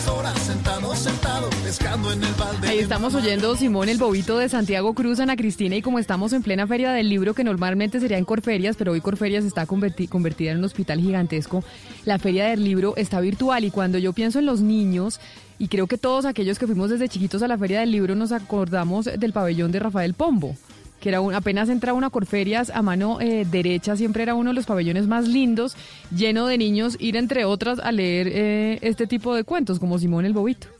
Pero es que Camila, no es solamente eh, la, fies- la Feria del Libro de Bogotá, sino que también es el mes del niño. Este mes de abril es el mes del niño porque eh, la ONU lo declaró, porque el 2 de abril nació Hans Christian Andersen hace 215 años, el autor de, de La Sirenita, de Pulgarcito. Entonces, por eso también eh, es la celebración del mes del niño y por eso es tan importante que hoy hablemos de literatura infantil y de recomendaciones, Camila. Pero, a ver, usted, Valeria, que tiene niños chiquitos, ¿qué tan importante es hoy en día, en medio de la cuarentena, tener libros para los niños? Porque yo creo que más de un papá, pues la está pasando no tan bien por cuenta de que nadie estaba preparado para estar 24-7 con sus hijos en la casa. No, pues demasiado importante, Camila, porque así Gonzalo me vaya a regañar, pues yo sí trato de controlarles el- la televisión y el internet y el YouTube, etcétera, que son los recursos más fáciles que uno tiene a la mano cuando uno también necesita trabajar o limpiar la casa, etcétera. Entonces es muy importante tener libros y también no solamente que ellos puedan leer y entender, sino también los libros que usted les leer los recomendar libros todas las noches. si, pu- si se puede. Sí, Porque sobre claro, todo- la estamos escuchando, Ana Cristina. Usted recomiende lo que quiera. Listo, cuando termine Valeria. Ah, Dale, vale, perdón, perdón, Ya se me olvidó lo que estaba diciendo. No, no, digo, pues que también es muy importante cuando usted esté en cama, que los niños se acuesten y usted les pueda leer una historia y que no se acuesten con la televisión prendida. Eso también lo recomiendan, digamos, todos los médicos y los pediatras, etcétera. Entonces es muy importante tener siempre una buena biblioteca de niños, de libro de niños. Yo creo que esto nunca va a pasar de moda, es súper importante, Camila. Óigame, y además a propósito de los niños, antes de la recomendación de sus libros, el eh, viernes por lo general es viernes de revistas. Sale The Economist, sale la revista Time, pero sobre todo sale también en Alemania la revista Der Spiegel. Y ya que estamos siguiendo tanto Alemania y que decimos que los alemanes tan maravillosos y que todo tan bueno y todo tan, tan de última eh, en medio del coronavirus, la portada de la revista Der Spiegel habla precisamente de cómo el coronavirus le mostró a Alemania cómo el sistema educativo está completamente anticuado. Es el tema que trata la revista Der Spiegel en Alemania, diciendo, este coronavirus nos mostró como nuestro sistema educativo, que por cierto es uno de los mejores del mundo y siempre se recomienda el sistema educativo alemán, Ana Cristina, pues hoy los mismos alemanes se están cuestionando frente a cómo el coronavirus dejó en evidencia lo anticuado del sistema educativo de ese país. Pues es que todos nos cuestionamos, Camila. A mí me parece increíble que profesores que eh, son, digamos, mayores de 30, 35 años, que no eh, nacieron en la era digital y que están diciendo que esto es muy difícil. Sí, es muy difícil, pero es que hay que aprender, hay que acostumbrarse y mirar, acostumbrarse, no, y tratar de innovar, porque inclusive muchos de los alumnos en las plataformas que estamos aprendiendo como Teams, como Zoom, están tratando de aprender nuevas formas eh, de enseñar y de aproximarse a los contenidos que se imparten. Entonces yo creo que esa, esa reflexión, pues que la haga Alemania es especialmente importante por, por su sistema educativo, pero es una reflexión que nos tenemos que hacer todos, o sea que tenemos que empezar todos a hacer esa, esa reflexión porque esto nos está diciendo algo muy importante sobre las formas en que hemos enseñado y las nuevas formas que podemos empezar eh, a impartir eh, conocimientos y también, eh, también conversando mucho con los alumnos. Es que los alumnos son los que le van diciendo a uno también cuáles caminos tomar. Ana Cristina, pero bueno, usted iba a recomendar libros. ¿Cuáles son los libros que tiene para recomendar precisamente para aquellos papás que, estás con- que están con sus niños y, mirar a ver si se encuentran digitales? De hecho, Amazon dejó gratis todo su portafolio de libros para niños en digital.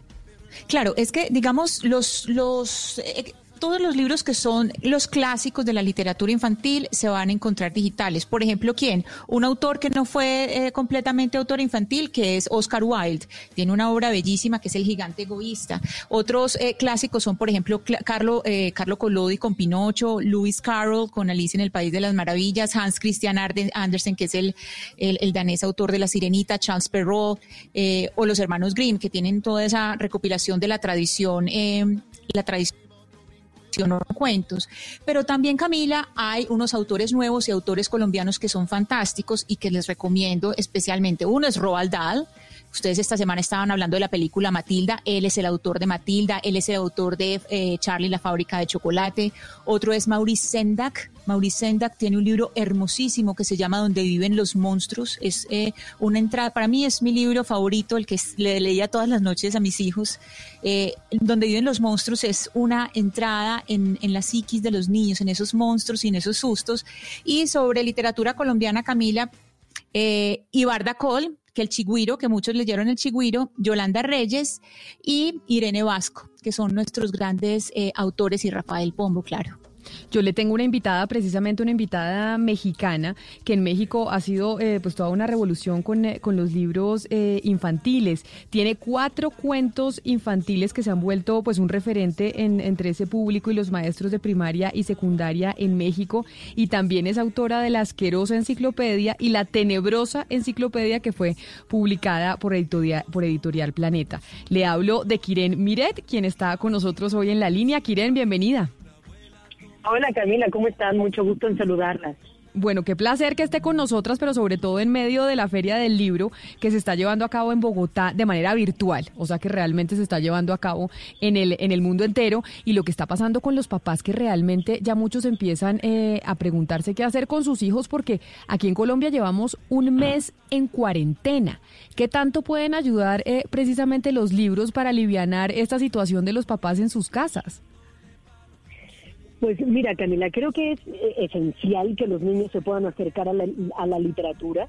Si no lo hicieron antes porque en sus casas no crecieron cerca de los libros, esta es una ocasión extraordinaria y más en el marco del Día Internacional del Libro que se celebró ayer. Eh, y ustedes en medio de una feria de libro digital, ustedes como punta de lanza de la literatura y de, del acercamiento de los libros para los niños. Creo que hay algo muy importante que de repente los papás pierden de vista o ni siquiera tienen en el radar, que es que la, que la lectura y la literatura y todo tipo de lecturas en términos generales son esenciales para que los niños se acerquen al mundo de una manera diferente. Las escuchaba hace unos momentos y decían que es importante que los niños no se vayan habiendo visto la televisión como lo último que vean antes de meterse a la cama. Para acabar pronto, yo crecí en una casa en la que había una sola televisión y la televisión no estaba en la recámara de nadie, la televisión estaba en la sala. Eh, creo que el libro es el objeto que mejor arrulla a una persona. Entonces, me parece esencial que los papás empiecen a acercarse, ya hablábamos también, las, las escuchaba hablar, quiero decir, del catálogo de Amazon, donde hay un montón de libros de manera gratuita.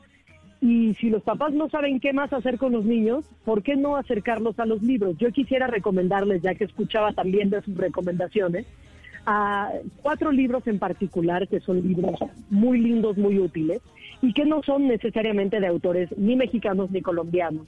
Y son autores que no necesariamente han escrito para niños antes o como su común denominador, pero eh, me parece que van a poder encontrar ahí una, un, remanso de paz, porque nosotros también acá en México llevamos casi un mes de cuarentena, hay gente que no la cumple a cabalidad, pero para los que sí, hay muy buenas opciones en la literatura y en los libros en general. ¿Y cuáles son esos libros que nos quiere recomendar? Mira, empezaría por un autor que no es un autor eh, de libros infantiles, que se llama Ray Bradbury, es un autor de ciencia ficción estadounidense que falleció en 2012 y se llama La niña que encendió la noche. Y es un libro hermosísimo, muy bien ilustrado, eh, para los niños que le temen a la oscuridad. Y Bradbury se acerca a su manera, de una manera muy fantasiosa, a la literatura infantil. Otro es un libro, quizás el libro con el que yo me volví adulta en términos literarios, que es un libro para, para niños y para jóvenes que se llama Jim Botón y Lucas el Maquinista, de Michael Ende, que tampoco es un autor de libros infantiles, pero que hizo una labor extraordinaria en, el, en la literatura, en literatura en general. Y este es un libro muy hermoso que te va a ayudar a dar ese paso entre los libros pequeños de grandes letras y grandes ilustraciones a un libro eh, de una literatura diferente. Y ahora les hablaré también de la divulgación científica, que es justamente a lo que me dedico yo. Otro li- hay, hay un autor espectacular, un autor italiano que se llama Gianni Rodari. Es un autor italiano especializado eh, en talleres de comedia infantil. Él sí es un autor directamente de libros infantiles, que eh, es esencialmente eh, pedagogo y periodista. Y tiene unos cuentos muy lindos que yo estoy leyendo ahora vía Twitter para los niños dos veces a la semana, que se llaman cuentos por teléfono y son cuentos muy breves que creo que le van a ser de mucha utilidad a los papás que, ahora están desesperados. Siempre nada mejor como comprar un libro físico, esa es mi filosofía, irse a dormir con un libro a la cama, un libro de papel. Pero si los libros ahora no están pudiendo llegar a, a los niños o los niños a los libros, pueden encontrar algunas versiones digitales. Y ahora sí les doy una recomendación de un autor mexicano que para mí es de los grandes autores que ha dado América Latina eh, para la literatura infantil y juvenil. Se llama Jaime Alfonso Sandoval y tiene una, una cabeza tremenda. Entonces es una recomendación que yo les haría porque ciertamente los papás deben estar ya queriendo cortarse la cabeza de la desesperación de no saber qué hacer con, con los niños que están 24 horas al día metidos en sus casas. No sé cómo funciona la cosa ya, Camila, pero acá los niños están teniendo clases a distancia, una carga de tarea de la que los Acá, papás se quejan. acá además- exactamente igual, acá igualito, pero, pero Kiren, precisamente por eso los libros y el trabajo de los papás en su casa con ellos es muy importante. ¿Cómo escoger el libro adecuado para el niño? Porque usted es autora de diferentes libros eh, para niños, pero ¿cómo escoge un papá el, eh, el mejor libro para su hijo? Mira, creo que hay un, un principio muy elemental y es que no todos los libros son para todos los niños. Así como no, no todas las verduras le gustan a todos y no todas las películas son para todos, creo que cada libro tiene, cada niño tiene que ir encontrando a su libro y cada libro tiene que ir encontrando a su niño. Eh, yo escribo sobre divulgación científica de una manera eh, muy digerida, pero procurando tratar a los niños de manera inteligente y los niños van encontrándose con los libros. Creo que eso es algo que tenemos que tener en mente. Hay que saber qué cosas le interesan al niño, no hacerlo leer cosas que no le interesen. Y aquí voy a decir algo que no sé si va a sonar muy popular. Yo soy hija de un escritor y de una escritora divulgadora de la ciencia. Y en mi casa fueron muy permisivos conmigo respecto a lo que yo podía leer. Y yo hasta bastante grande leía libros para niños más pequeños, porque no me sentía cómoda leyendo libros para niños de mi edad. Pero nunca, pero mis papás no se horrorizaron con esa idea, ¿no? No les parecía como que yo estaba atorada en un, este, en un, en un precipicio porque estaba leyendo libros que eran para niños más pequeños. Creo que la mejor forma de hacer que un niño se aleje de la literatura o se aleje de la lectura es obligándolo a leer cosas que no le gustan. Claro, es obligar. Creo que es importante, sí, sí, creo que es importante quizás tener opciones. Y si el niño, pasadas tres, cuatro, cinco páginas, no se identificó, es como cuando nosotros nos metemos a una plataforma on demand de películas o de series y a los 15 minutos no nos enganchamos, tratamos de ver un episodio, pero no, no, no vamos para más, no nos gusta. Tenemos que dejarlo, no tenemos que sentirnos obligados, porque en la medida en la que nos sintamos obligados a leer, va a convertirse en una actividad obligatoria y las cosas obligatorias no son cosas placenteras. Lo espantan a uno, eso es muy claro, Kiren. Pero eh, es que es que usted se adelanta- se adelantó un poco a lo que yo le quería preguntar. Pre- Sus papás, o me imagino, eh, sí, a sus, a, a sus una especie de Wade Davis. Usted me dice que eran divulgadores científicos, me los imagino como Wade Davis y usted tratando eh, de leer con ellos y le, y le quiero preguntar precisamente por eso, por la importancia del ejemplo lector. Es que eh, siempre hablamos de, claro, a los niños hay que leerles, hay que darles libros, pero la importancia del ejemplo lector en casa. Yo pocas veces me encuentro niños grandes lectores que vengan de familias cuyos padres no sean buenos lectores. Entonces, evidentemente, si uno quiere hacer que su hijo coma brócoli, pero uno no come brócoli y no le enseña cómo se come y no le da opciones y es brócoli crudo sí o sí, pues el niño va a entender que si no le gusta el brócoli crudo, pues ya no puede abordar el brócoli de ninguna otra manera. Entonces creo que si al niño no le gusta el brócoli crudo, pues hay que cocerlo, luego hay que meterlo al horno, luego hay que ponerle queso, pero uno tiene que comerse el brócoli delante del niño para que el niño encuentre el amor o cuando menos la curiosidad. Si después de darle todas las opciones, de toda la gama de posibilidades de cómo se puede comer el brócoli, el niño resulta que no puede comerse el brócoli bajo ninguna circunstancia, pues tampoco hay que obligarlo, ¿no? Porque todos crecimos con unos cuantos libros obligados en la escuela que por un momento nos alejaron de la literatura, que nos alejaron de la lectura. Entonces hay niños que simplemente no van a poder aleja- eh, acercarse a los libros porque crecieron sin ejemplo o porque crecieron con un ejemplo, pero un ejemplo muy vago, donde la, le- la lectura era obligada. Yo hay cosas que, que abiertamente reconozco que no sé leer. Yo no sé leer teatro, yo no sé leer biografías, a mí no me gustan los relatos históricos, pero soy una gran lectora de literatura. Y entonces, pero también sé cuándo dejar un libro, o sea, si el libro no me está enganchando, pues creo que uno está en, su derecho de pues probarlo, intentarle por el otro lado, pero si no se conecta, no se conecta. Y nada mejor que un buen ejemplo en casa, donde el papá es un buen lector y donde el papá no escatima en lectura, no escatima en libros. En mi casa, por ahí podían decirme, no hay dinero para esto, pero para libros había un presupuesto ilimitado. Y ahora que los libros se encuentran en plataformas tan accesibles de manera gratuita, creo que, el, que la situación económica no puede ser un obstáculo. Claro que sí, Kiren. Queríamos hablar de los libros de los niños, queríamos ver de los planes que se podía tener este fin de semana para aquellos papás que están en sus casas con los niños chiquitos y que pues evidentemente está siendo un reto que nunca se esperaron que tuvieran que vivir. Kiren Miret, mil gracias por estar con nosotros hoy aquí en eh, Mañanas Blue cuando Colombia está al aire. Les mando un abrazo y creo que lo último que le diría a los papás es que hay que tratar a los niños como seres inteligentes y de manera respetuosa. Si acercamos a los niños con ese approach a la lectura, creo que habremos ganado la mitad de la batalla. Les mando un abrazo, muy buen día y muy buen fin de semana. Claro que sí, un abrazo muy grande allá en México, 11 de la mañana, 50 minutos, a tratar, o yo Valeria, a sus hijos como personas inteligentes, que a veces eh, los papás creen que los niños eh, no son capaces de, de discernir más de dos cosas. Vamos, antes de irnos, ¿quién me va a hablar? Que la oí respirar, pero bueno, no hablo. Vámonos. Yo, ah, no, yo aquí estoy. A ver. No, Camila, que también quería recomendarles también para este fin de semana hay un festival virtual al que pueden acceder todos mañana, que está muy interesante, creado por Caracol además y, Páramo, en alianza con UNICEF para aportar a la niñez, que es una niñez, digamos, que ha estado olvidada en medio del coronavirus y que podemos todos aportar un poco. Pero mire que está muy interesante porque al final es un festival que copia un festival en vivo. Entonces usted tiene diferentes escenarios en el que usted entra virtualmente y escoge diferentes temáticas. Entonces tiene clase de cocina con Jorge Rausch, conciertos de Yuri Buenaventura y Andrés Cepeda, conservatorios con Wade Davis, Dago García, Vanessa Latorre, muchas otras personas que usted puede acceder.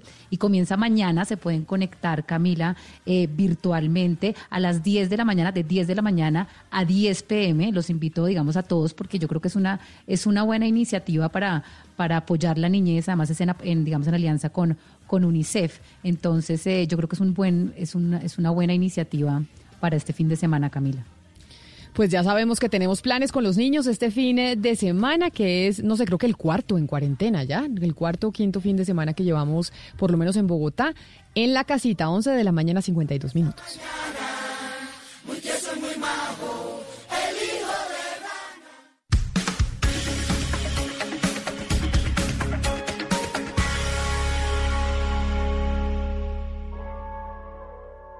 About to lose their minds, we gotta remember Yeah. that in the worst of times, we can make the best of times. Turn it up.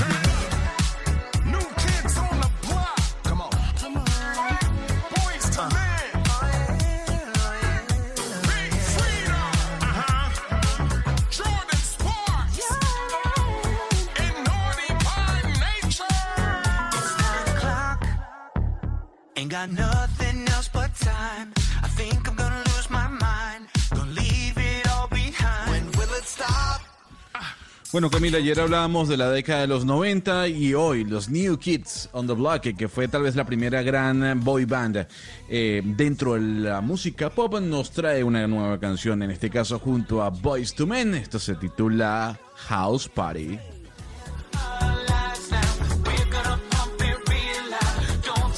Óigame, Gonzalo, y le sigo leyendo los titulares de la revista Der Spiegel de esta semana. Además eh, de cuestionar el sistema educativo eh, alemán, que es uno de los mejores sistemas eh, educativos del mundo, ya que usted dice que Angela Merkel y que los alemanes y que cómo están haciendo todo y que Europa y que las aplicaciones, etcétera, etcétera. Uno de los artículos que trae precisamente Der Spiegel este fin de semana en, en esta revista es precisamente sobre la- el lado oscuro de las aplicaciones, de las Corona App, de estas supuestas armas de protección milagrosa para combatir el eh, coronavirus, el lado oscuro que traen esas aplicaciones, que precisamente es el sobre eh, la información personal de los ciudadanos, para que vea que no es solo aquí que estamos diciendo que nos preocupamos, sino que allá en Alemania también se están preocupando. ¿Y qué dice? ¿Y qué dice?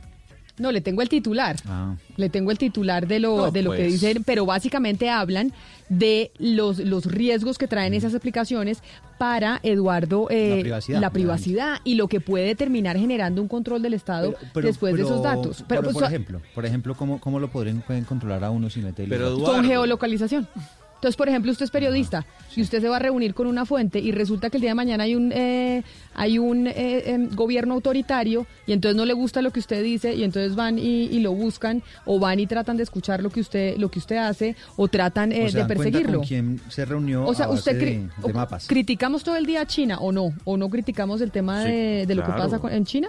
Pues similar Claro. yendo para allá. No, pero, pero ¿por qué tenemos que agarrar el ejemplo de China? ¿Por qué no agarrar el ejemplo de Hong Kong, Singapur, No, por eso, pero usted, decí- usted me hablaba de Europa también y decía, en Europa están haciendo esto y son exitosos y Alemania y no sé qué. ¿Qué hacemos? Yo ¿Nos le- sentamos, prendemos una No, fogata y le rezamos a algún, a algún dios? Yo solo le estoy diciendo que también en Alemania, usted que lo trae tanto de referente, también están criticando el lado oscuro de esas supuestas aplicaciones tan maravillosas, que también hay una preocupación frente al tema. Bueno, busquémosle cinco patas al gato siempre, o a la mesa, Camila. Obviamente va a haber preocupación con cualquier tema, desde el medicamento que se pruebe, desde la aplicación que se haga, pero también hay que darle el visto bueno a lo que están haciendo científicos y, y- y personas ligadas a la tecnología. Por eso, sí, hay que estar, hay, hay que ser una veeduría de lo que se está creando en cuanto a la tecnología se refiere. Pero si en Hong Kong, Japón, Taiwán, Singapur, que son países más avanzados, aún así de Europa. Pero no, pero que pues, sean más avanzados no quiere decir que no sean más autoritarios. Entonces usted Sí, quiere pero- ¿A avanza- usted le ava- pare- a avanzados usted pero autoritarios. ¿A usted le parece Pero que Japón es un detalles. país... o Un, eh, un momento, Ana. ¿A usted le parece que Japón es una nación autoritaria? No, pero Japón, Entonces- pero no, pero eso no quiere decir que no tengamos que, que revisar lo que está pasando con las aplicaciones. Y es que no Pues- solamente tiene que ver con la reofe- reoje- georreferenciación ni, ni el, esa toma de datos eh, masiva que se, con- eh, se consigue a través de esas apps, sino que, por ejemplo, si nos vamos a mirar la Corona App aquí en Colombia, hay partes de la Corona App que usted entra y lo llevan a otros sitios como YouTube. Entonces son otros sitios que ahí también empiezan a recolectar datos de usted de un sitio que ya había recolectado datos previos. Por ejemplo, la Corona App de Colombia, eh, cuando usted se mete a la parte, hay una parte donde empiezan a ofrecer eh, tutoriales, digamos, para grados séptimo, octavo y noveno, lo mete a usted a YouTube. Es decir, no es solamente la aplicación en sí misma, sino que también lo desvía a usted, le muestra unos, con- unos canales y uno no hago- sabe. pero si yo hago clic en un link que me lleve a otro sitio, ¿eso necesariamente implica que ese otro sitio va a tener mi información? No sé, pregunto en medio de la ignorancia. No, esa es la misma pregunta. Esa es la misma pregunta que No, yo, yo me creo- hago. yo Yo, no estoy segura. Yo, yo no estoy segura que sea completamente ese tránsito de un sitio a otro. No, no creo que sea completamente seguro ni gratuito. Lo importante del debate es que el gobierno, digamos que siempre hay una relación desigual con el gobierno y sus ciudadanos, tenga todos estos datos. En este momento nosotros estamos en una democracia y presumimos que no tenemos por qué preocuparnos, pero en el futuro puede llegar acá una dictadura, uno nunca sabe y van a tener todos esos datos. Y no se trata de buscarle cinco patas al gato, eh, Gonzalo, sino se trata de que cualquier política tiene que ser, eh, digamos, eh, escru- escrutinada y tiene que ser vigilada por los ciudadanos y tiene también que, que las personas estar conscientes que tiene su lado oscuro y está bien la ponerlo sobre la Valeria, mesa la para que, volteo. para que Entonces, eso se regule y para que eso se tenga en cuenta. siglo XXI, Porque año- no se puede criticar nada porque eso ya significa que uno está en 2020. contra de la iniciativa. Año 2020, país evita utilizar las tecnologías para combatir el coronavirus por miedo a la información? ¿Podría ser el titular? No, no, por ejemplo, no, por- porque por ejemplo lo que uno puede hacer es solicitar una, una veeduría de un tercero.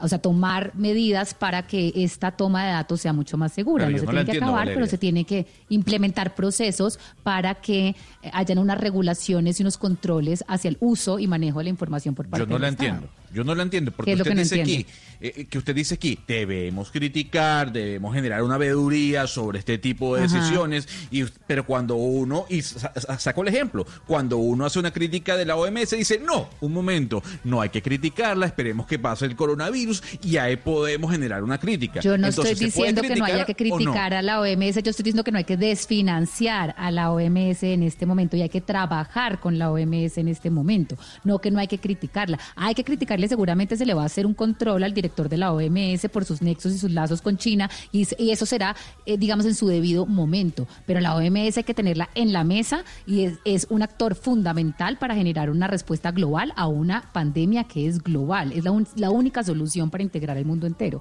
Eso no quiere decir que no haya que criticarla, simplemente no hay que desfinanciarla, que es muy distinto. Pero Pues Eduardo, yo estoy con usted. Yo estoy con Eduardo. Eduardo, estamos en el siglo XXI, apertura Bueno, de las entonces nuevas váyase para tecnologías. China, Gonzalo. Usted como, como mentiras, ese argumento que estoy diciendo yo no debería utilizar. No. Mentiras, me arrepiento de haberle dicho eso porque No, usted está en todo lo en todo derecho de pensar como quiera y no por eso tiene que irse a vivir a una Yo dictadura. confío, de hecho, yo ya metí mis datos ahí. Yo sé que bueno. Diana, ¿qué es lo que está pasando en Cundinamarca? Pues Camila, está pasando que esto de las ayudas humanitarias se está volviendo un problema y yo supongo que no es solamente en Cundinamarca, sino en otros departamentos y lo voy a contar. Hace unos días coincidieron en un retén que hizo la alcaldesa de Pasca, Cundinamarca, que Pasca, Cundinamarca, debemos decir, es la despensa más grande que tiene Cundinamarca, eh, coincidieron el camión eh, de bomberos de Fusagasugá y funcionarios de la alcaldía de Funza para entrar a Pasca, intentando entrar a Pasca a recoger ayudas humanitarias. Y se encontraron precisamente con la alcaldesa.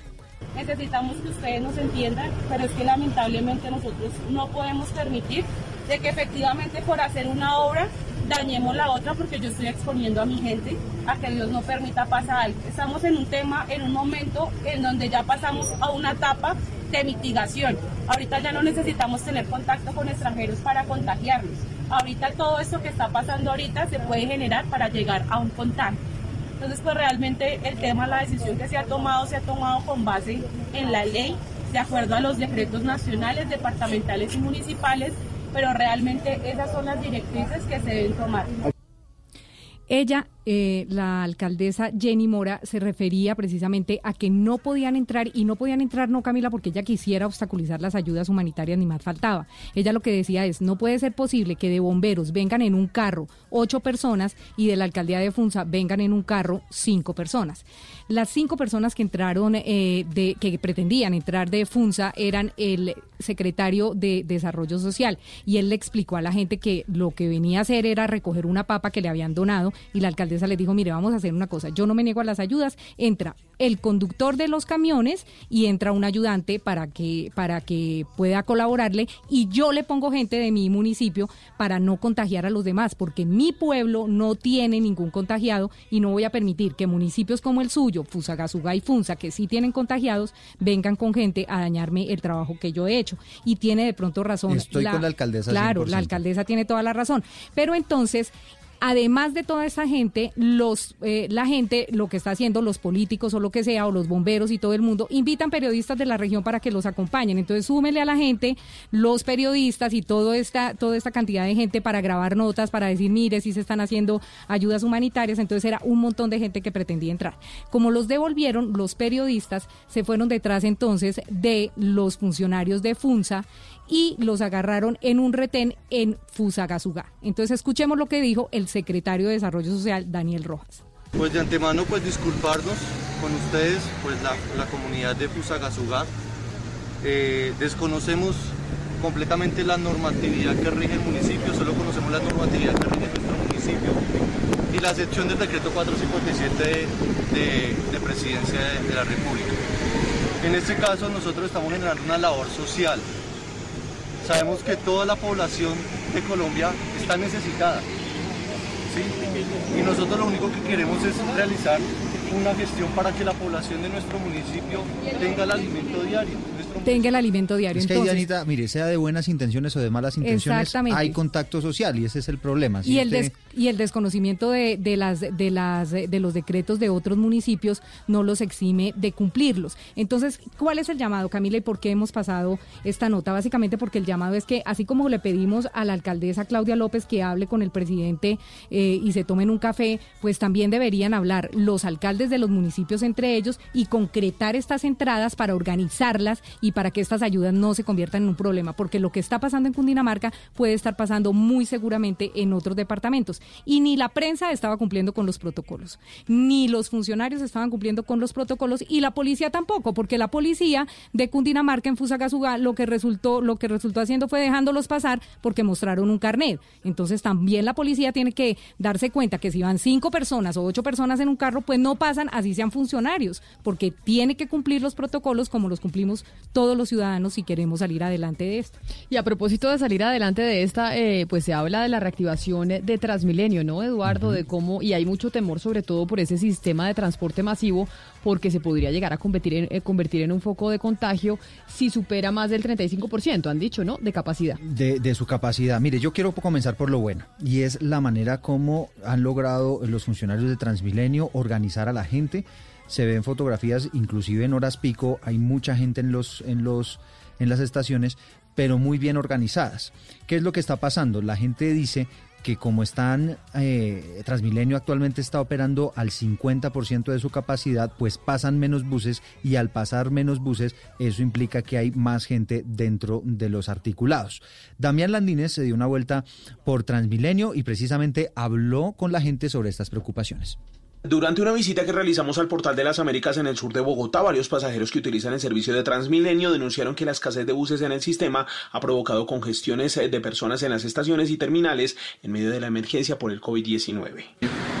Pues considero que a pesar de que la emergencia sanitaria todavía se evidencia mucha gente en los transmilenios. Se demoran los transmilenios, o sea, los transmilenios se demoran en pasar y hay mucha acumulación de gente. No, dentro de una semana va a estar congestionado. Va a estar más, vamos a ser más vulnerables a que el virus se propague dentro del sistema. Sin embargo, advierten que la próxima semana podría colapsar el sistema teniendo en cuenta que van a llegar más pasajeros con la reactivación de sectores eh, como el de la construcción.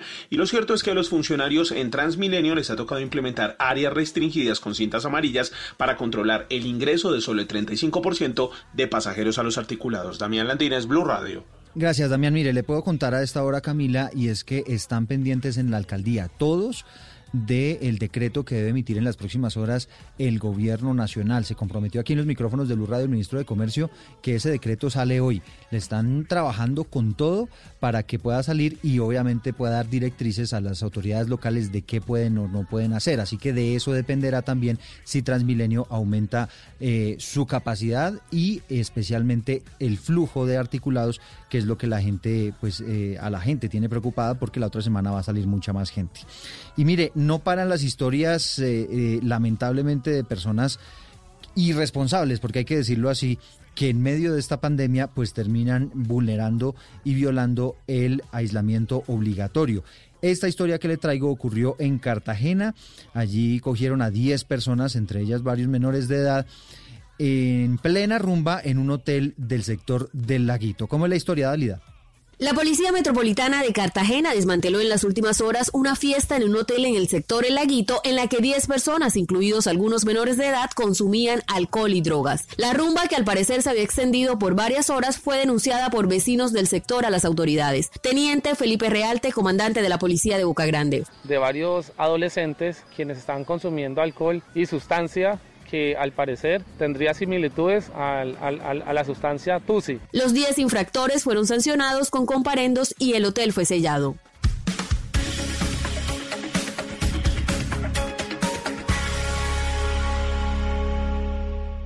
Una señal que se enlaza. Regiones conectadas a través de un dial. A través de un dial.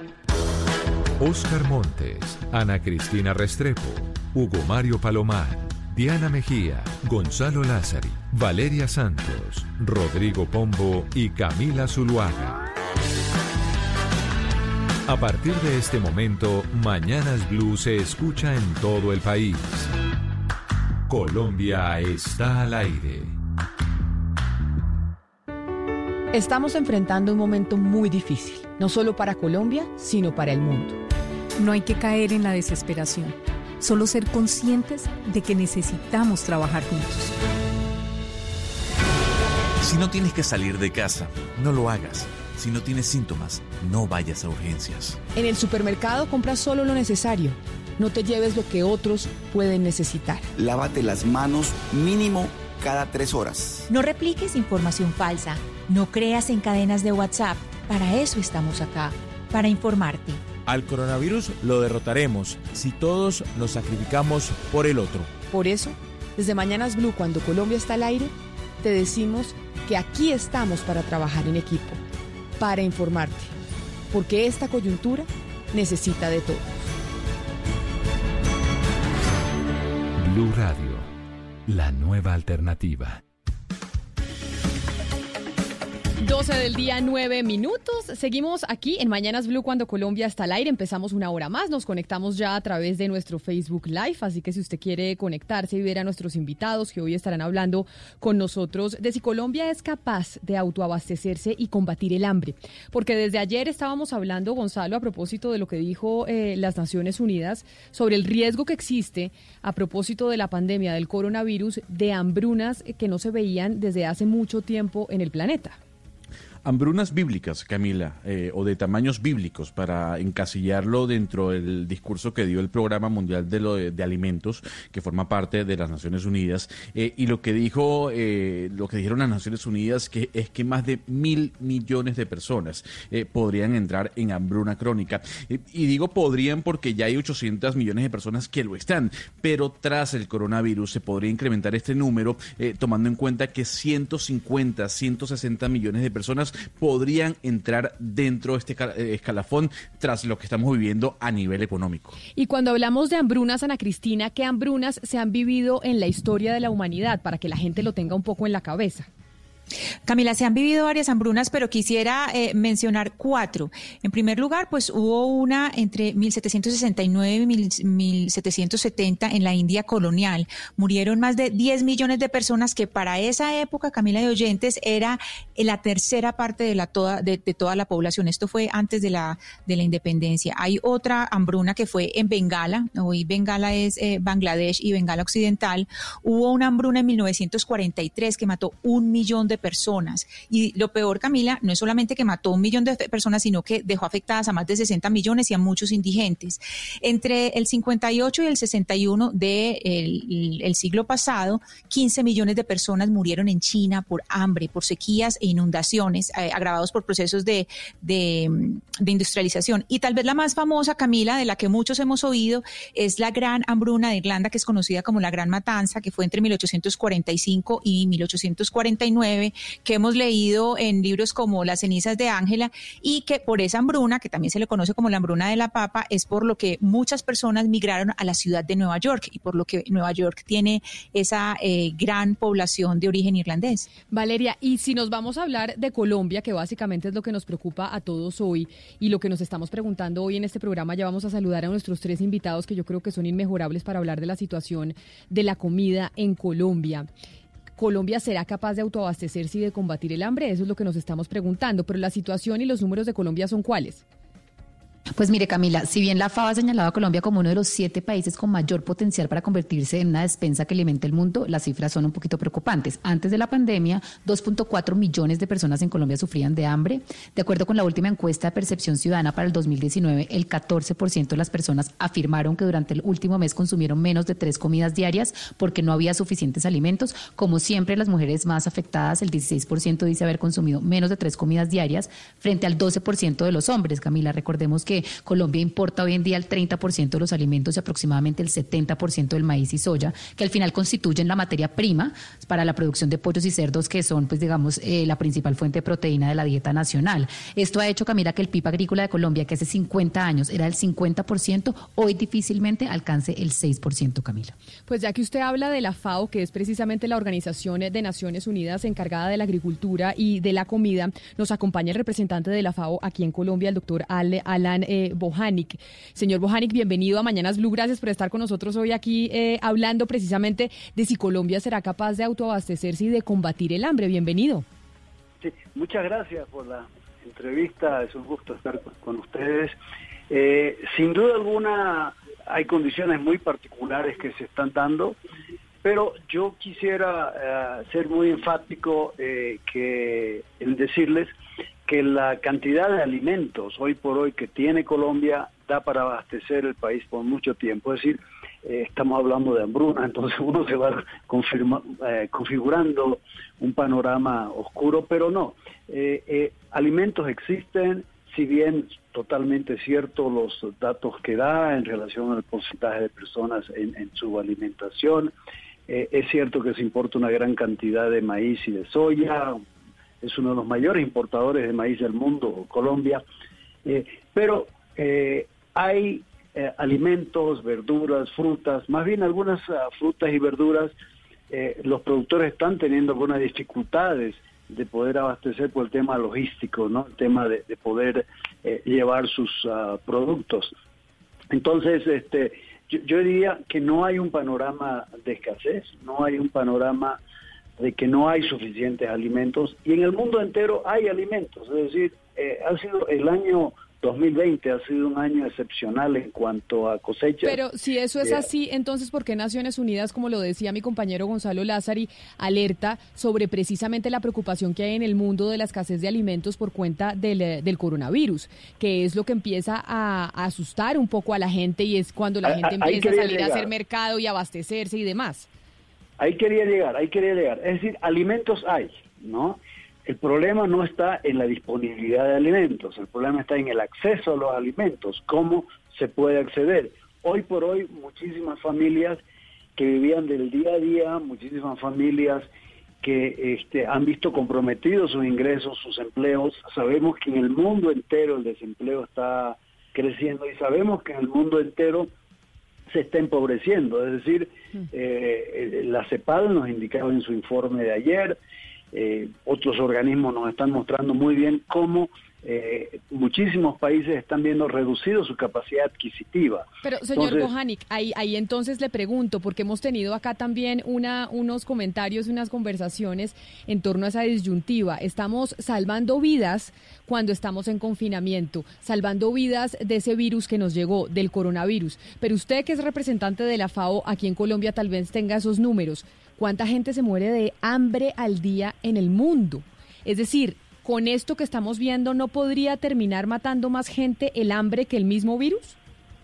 Bueno, tenemos que ver cómo solucionamos ambos problemas. Los dos son grandes desafíos. Es decir, el tema del virus es demasiado serio. Estamos viendo el propio Estados Unidos con todas las capacidades que tiene, tiene casi 50 mil muertos, ¿no? Entonces, este, son, son, son números preocupantes y de lo que se trata es que el flujo de alimentos continúe, que podamos tener programas para que no falte comida. Es decir, de lo que se trata en este momento es esos alimentos disponibles, hacerlos llegar, ya sea vía paquetes, vía mercados, ya sea vías de entregas domiciliarias, es decir, tener todo este conjunto de, de políticas y sobre todo de mecanismos para asegurar que la población colombiana, la población del mundo tenga los alimentos, porque sin duda alguna estamos teniendo un problema para acceder a los alimentos. Hay temas logísticos de por medio, no solo es el tema de capacidad Claro. adquisitiva, también hay dificultades de este transporte, hay municipios que se han cerrado y no están dejando ni salir ni entrar eh, mercaderías o, o productos y peor asistencia técnica, insumos. Entonces, esos son los cuellos de botella que tenemos que abordar en este momento para asegurar, pero el, el panorama de una hambruna eh, yo lo descartaría por lo menos en Colombia, ¿no? Pero, pero a ver, señor eh, Bohani, eh, ante la pregunta que le hace Camila Zuluaga, yo aquí tengo unas cifras de la alianza de Bioversity, que es una entidad Ah, sí. seria a nivel internacional. Sí. Da, da cuenta este informe de, de la, la situación en el mundo de hambre. Cerca de 800 millones de personas en el mundo padecían hambre antes de la pandemia. ¿Esa cifra Así se va a multiplicar, se va a duplicar? Sí, la tendencia es que aumente, sin duda alguna la tendencia es que aumente porque estoy señalando los temas de, de- de acceso a los alimentos, el tema de capacidad adquisitiva de las personas que se ven deterioradas. Entonces, la, la proyección es muy probable que se llegue al, al billón de personas, eh, lo cual es muy lamentable porque la humanidad había transitado en una reducción del de, de porcentaje de personas en inseguridad alimentaria. Pero hoy por hoy con la pandemia, de una forma u otra, vamos a ver comprometido el acceso a, a los alimentos de muchas personas y lo que es peor, también a dietas de menor calidad. ¿no? Claro. Así, ambos, ambos son, son complicados. Es decir, personas que van a empezar a consumir en lugar de frutas y verduras, etcétera, van a empezar a consumir arroz, a consumir maíz, menos carne, menos pescados, ¿no? El pescado tiene que mantener una cadena de frío para llegar. Entonces, este, también el comprometer el tipo de dieta y sobre todo en los niños y en los ancianos que necesitan estar a lo suficientemente preparados para resistir las posibilidades de coronavirus es otro problema de, gran preocupación. ¿no? Pero, ¿qué está pasando con el campo colombiano? ¿Qué está pasando con nuestro autoabastecimiento? Nos acompaña también el procurador delegado para asuntos ambientales y agrarios, el doctor Diego Trujillo. Procurador Trujillo, bienvenido. Yo sé que usted es un experto en estos temas y nos puede contar efectivamente, nos dice el señor eh, aquí en Colombia no va a haber de ese problema. Tenemos nuestro autoabastecimiento eh, garantizado. Pero, ¿cree usted que es así con las condiciones que tenemos hoy del agrocolombiano? Muy buenas tardes ya a todos los compañeros de la mesa. Como procurador agrario.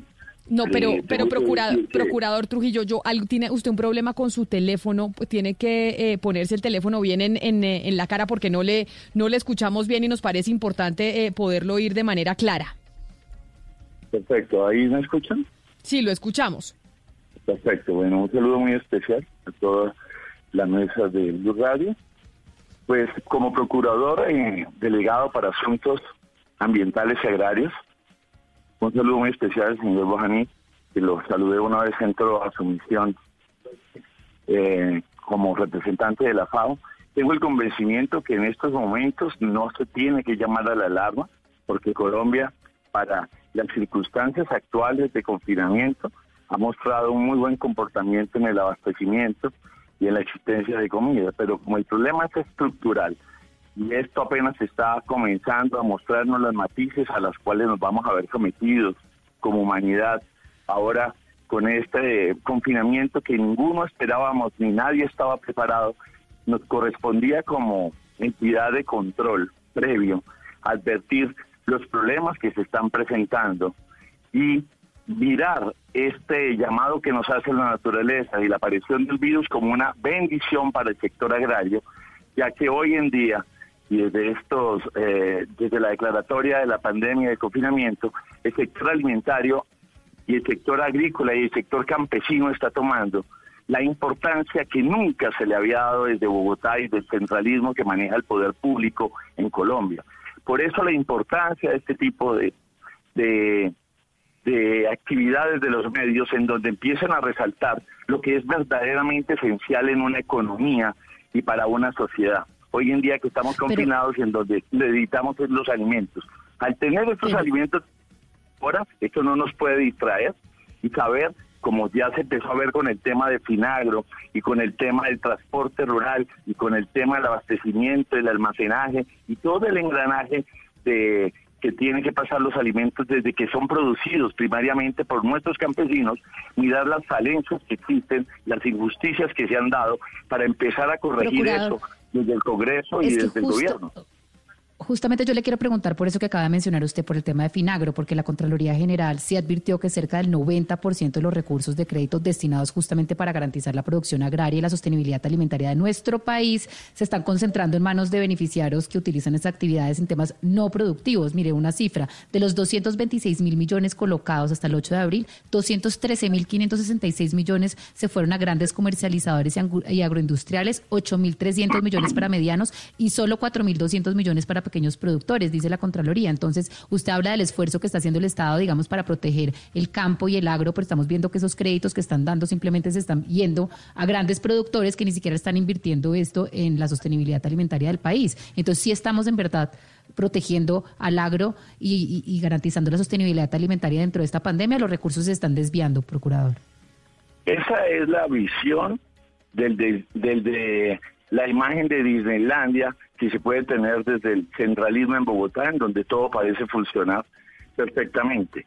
Pero ahora que ya hemos ido a las regiones y hemos mirado esa realidad campesina, esa realidad rural que no tiene justicia ni agraria ni ambiental, es donde empezamos a ver las falencias y ya saltó lo de Finagro como una entidad, un banco de segundo piso muy importante, pero que como el mismo Ministerio de Agricultura están enfocados en gremios de agroindustria, que ha tomado desde el año 91, cuando hubo la apertura económica en el país el sector agrario primario pasó a un quinto plano y ha sido la gran víctima de todos los TLC que ha firmado el país durante los últimos años, es que no hemos descuidado porque teníamos una economía muy bien manejada por un banco central, muy bien manejada por una banca privada fuerte y que cada vez se debilita la financia el mismo Estado, muy bien manejada por los centros de distribución y las grandes superficies que nos venden la comida, pero a espaldas de esa realidad rural que no tiene ningún apoyo ni ningún financiamiento. Entonces creíamos que con lo que estamos produciendo en petróleo o en minerales o de otros ingresos que tenga el Estado, podríamos seguir soportando la importación de alimentos que hoy en día tiene en la economía colombiana un nivel muy alto y que es, no corresponde a la realidad de nuestros campesinos que no tienen el apoyo para que nos den una verdadera seguridad y una verdadera soberanía alimentaria, pero partiendo desde la economía, desde la economía agrícola familiar, y campesina, que es lo que requiere fortalecer hoy en día que estamos hablando de un acuerdo de paz que en su punto número uno y cuatro resaltan esa necesidad de una reforma agraria campesina con entidades como Finagro, pero pensando en quien verdaderamente necesita la financiación.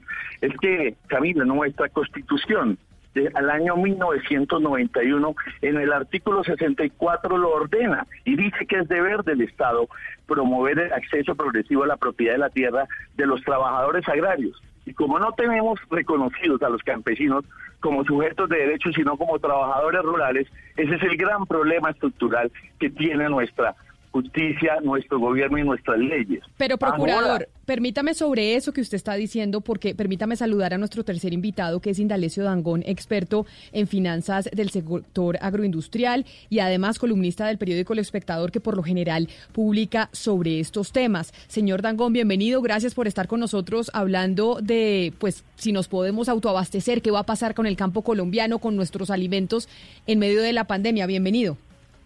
Camila, buenas tardes a ti y a todos los panelistas y a la mesa y a los oyentes.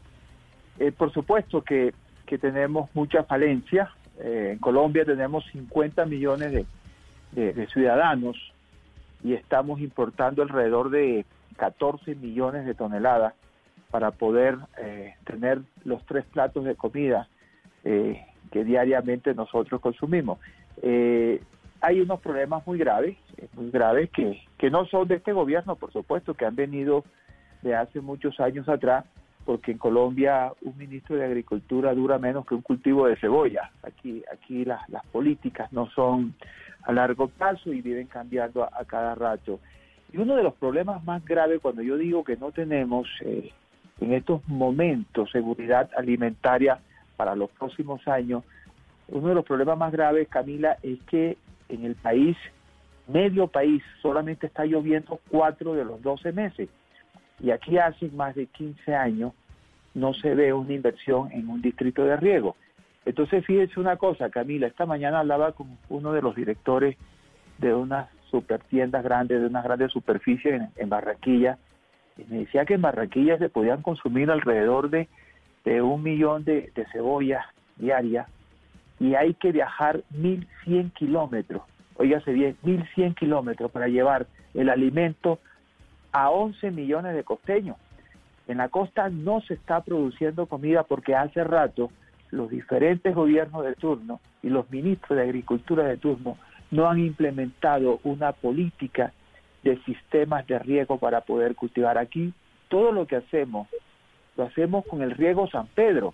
Ahorita el 25 de abril hasta el, 20, hasta el 30 de mayo. Pero señor Dangón, cuando usted dice eso, porque yo oigo al procurador y el procurador delegado para estos temas dice, acá también es que se nos ha olvidado el pequeño campesino y nos hemos concentrado solo en la agroindustria y, y realmente en otras industrias distintas. Desde su visión, porque esto de los sistemas de riego, entiendo yo desde toda mi ignorancia, va también para la agroindustria, para ese gran eh, cultivador, ese gran agroindustrial, olvidando también el pequeño campesino que muchas veces es el que puede surtir eh, a las poblaciones de alimento.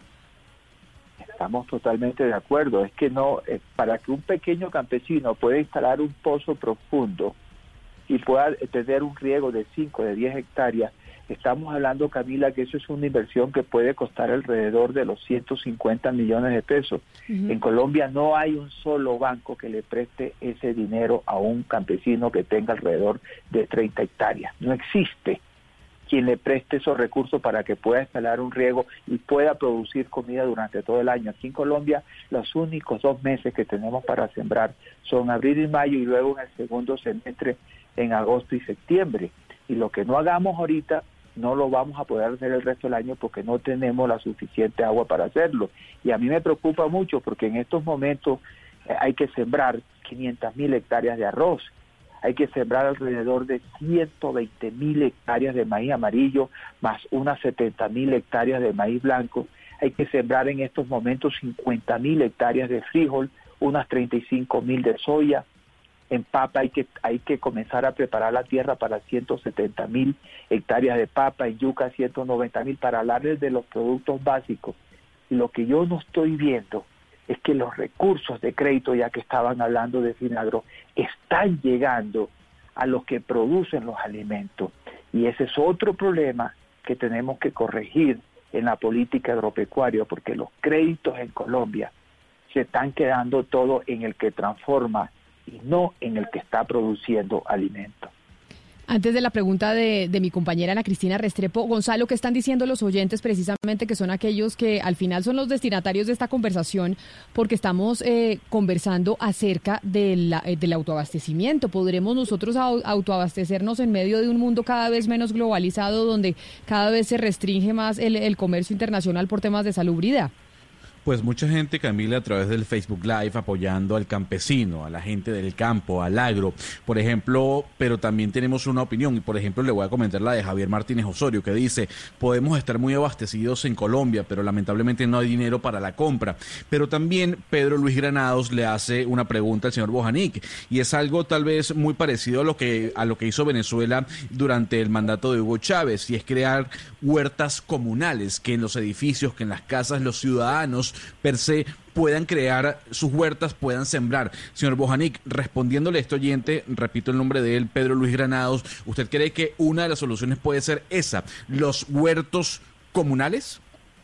Sí, este, nosotros en el mundo entero hemos venido promoviendo la agricultura urbana que se llama. No es una solución completa, no vamos a producir grandes extensiones de, grano, pero sí podemos tener garantizado el, tomate, podemos tener garantizado algunas verduras, eh, cultivos como el rábano que se crean ah, en, un mes ya están casi listos. Entonces, eh, los edificios muy bien pueden tener alguna parte donde se pueden tener eh, espacios, obviamente hay que tener la tierra o, o, el cultivo hidropónico, pero sí son una respuesta. Nosotros el día de ayer hemos hablado con la alcaldía de Bogotá justamente para promover mucho más esta iniciativa de la agricultura urbana y perurbana. Es decir, todo espacio que se pueda utilizar, incluyendo algunos parques que eh, eh, provisionalmente puedan ser utilizadas con este fin de, producir alimentos en las propias ciudades y evitar la dependencia de largas distancias, que es un problema, como bien se mencionaba el caso de, Barranquilla, ¿no? Tenemos que buscar circuitos cortos en, este, esta ah, coyuntura para producir lo más cerca posible del consumidor, ¿no? Entonces es una respuesta, sin duda alguna, hay mucha experiencia en esto, hay eh, este, demostradas uh, experiencias que justamente eh, se puede producir en los techos de los edificios, en los pequeños traspatios, en los parques, en las barandas ah, de los edificios, entonces este eh, es algo que es una respuesta muy práctica y debemos llevarla adelante, ¿ah? Sí, saliéndonos un poco del campo de lo urbano y regresando a lo rural, eh, quisiera detenerme un poco en las afirmaciones del señor Dangond. Él nos estaba hablando de la importancia de los distritos de, riego, pues digamos en grandes productores. Pero si vamos a ver en las fragilidades de los pequeños productores, ¿cuáles son esas falencias o cuáles son esas eh, dificultades que están teniendo los pequeños productores hoy para poder eh, producir y poder abastecer? ¿Me preguntan a mí? Sí, señor Dangón. Aquí hay cuatro problemas muy graves. El primero es que en Colombia, de cada 100 pequeños productores del campo, 54, oíganse bien, 54 no tienen título de su propiedad. Y en Colombia, el que no tiene título no es sujeto de crédito. Es como no tener cédula.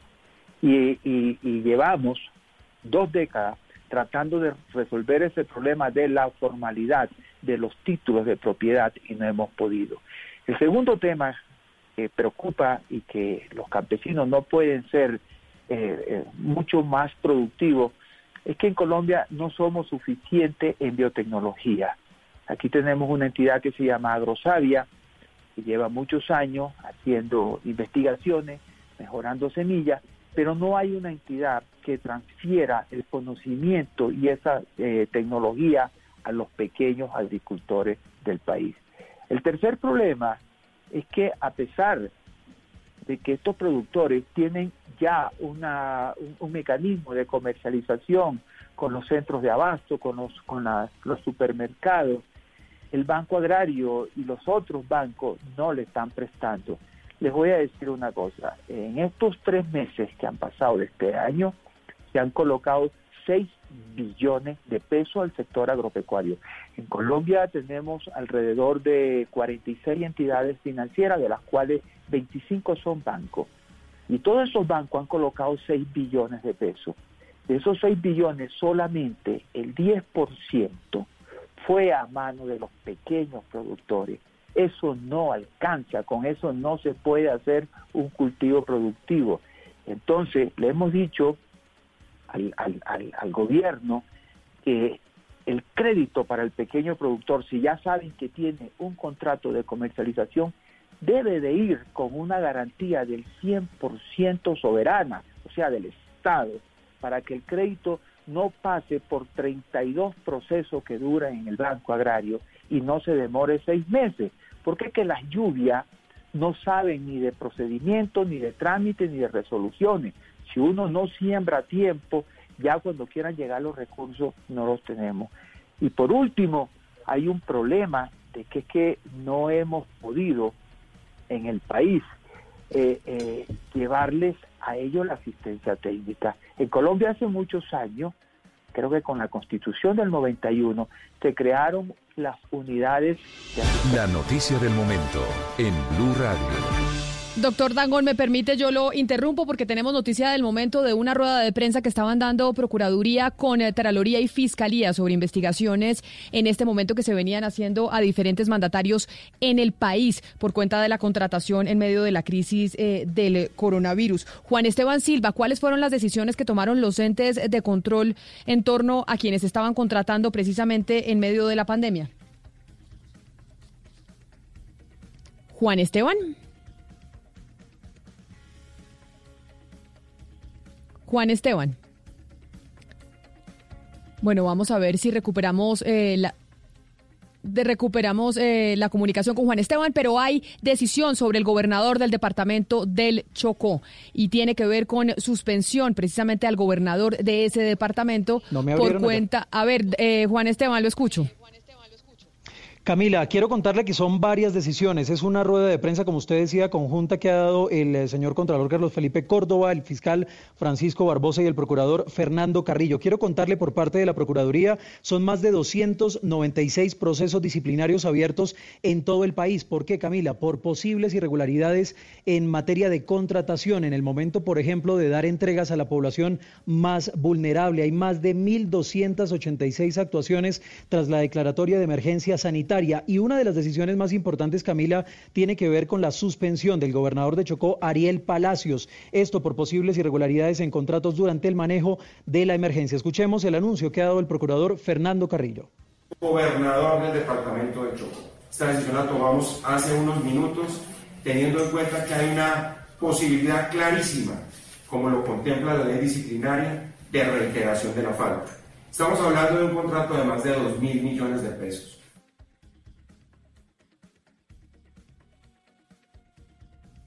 Juan Esteban. No, se nos durmió Juan Esteban, pero bueno, esa es la noticia de último minuto, precisamente la suspensión por parte eh, de la Procuraduría General de la Nación, del gobernador del departamento del Chocó, por cuenta de una contratación irregular en torno a los mercados y demás que se vienen eh, comprando por parte de la pandemia. Valeria. Pues mire, Camila, básicamente el gobernador del Chocó lo suspendieron porque firmó un contrato por más de 2 mil millones de pesos que tenía como objetivo o objeto dictar charlas de prevención contra el COVID-19, mientras obviamente la gente se está muriendo de hambre y los médicos están sin sueldo, pues un contrato muy cuestionado que no ha podido y no pudo el gobernador del Chocó justificar que tenía como objeto simplemente dictar charlas de prevención. Así que pues la, la Procuraduría y los tres organismos de control en este momento encontraron méritos suficientes para suspender por tres meses al gobernador del Chocó, Camila. Pues muy grave y así seguirán los entes de control eh, haciendo precisamente una investigación acerca de los contratos que se vienen presentando en medio de la pandemia del coronavirus. Yo lo interrumpí, eh, doctor Dangón, cuando usted estaba terminando precisamente de explicar em, frente a la pregunta que le hacía mi compañera Ana Cristina Restrepo en torno a los distritos eh, de riego en el país y este como uno de los problemas fundamentales de la agricultura colombiana yo, yo, yo, resumo el tema eh, en, tres, en, tres, en tres estrategias que se deben implementar muy rápidamente. La primera, hay que hacer un programa agresivo. El gobierno tiene que hacer esto, no puede darle más larga, de ayudar a formalizarle los títulos a más de 3 millones de pequeños productores del campo que hay en Colombia. El segundo tema, la agricultura se escribe con agua. El gobierno debe implementar un programa a 12 años de financiamiento de pozos profundos, de sistemas de riego, para que aquí se pueda cultivar durante los 12 meses del año. Y el tercero, el gobierno tiene que cambiar el sistema nacional de crédito agropecuario para que, como lo ordena la Constitución, vayan al que produce, al... Doctor Dangón. Doctor Dangón. Nos toca recuperar eh, al doctor eh, Dangón, pero yo no sé, procurador, usted cuando escucha al doctor Dangón, que básicamente viene de las, de las regiones y que, y que es un experto en este tema de las finanzas del, eh, del agro, ¿coincide usted con lo que él dice?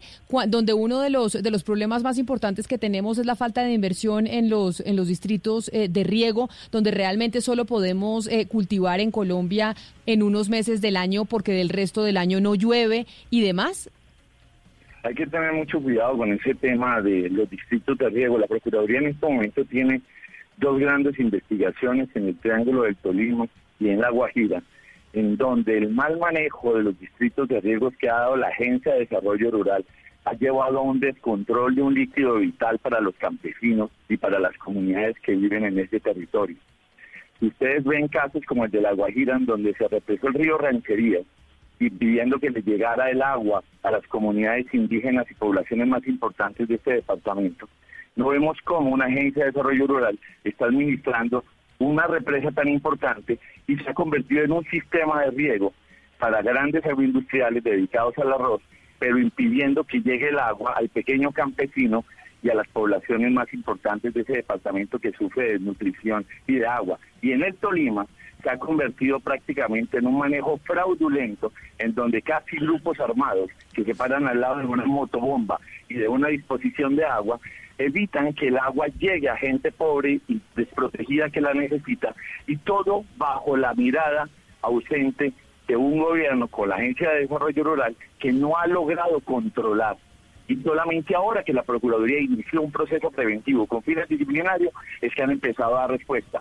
Pero es que falta esa articulación. No hay dinero ni el Ministerio de Hacienda ni el Ministerio de Agricultura y menos de los departamentos y de las CAR para la buena administración del agua como un líquido vital para la agricultura. Entonces mire cómo se está convirtiendo el manejo del agua, el mal manejo del agua, en un tema de despojo de tierras. Porque yo qué hago como campesino, si no me llega el agua, pues no, no vale nada mi tierra y la termino entregando a quien viene corriendo sus linderos para ir comprando y teniendo una acumulación de tierras que puede convertirse en algo ilegal, ya que están afectando inclusive a comunidades indígenas y de campesinos desprotegidas en la mitad y en el corazón de Colombia, que es el departamento del Tolima o en un Señor departamento Procurador. abandonado como el de La Guajira. Este sistema de riesgos necesita una discusión muy especial, que ya la Procuraduría, como les digo, tenemos una preventiva contra la Agencia de Desarrollo Rural y se le ha dado un tiempo para que haya respuestas, porque no puede ser que el Estado, con su ineficiencia, esté patrocinando que ese mal manejo de agua para los agricultores primarios se esté convirtiendo en un medio para que se haya se haga un despojo y un desplazamiento de la tierra vía el mal uso del agua. Señor Procurador, eh, y le traslado otro problema que nos anuncian los oyentes a través del Facebook Live. Por ejemplo, Hover Donkeys dice que tal vez es más costoso el transporte per se que la producción de alimentos.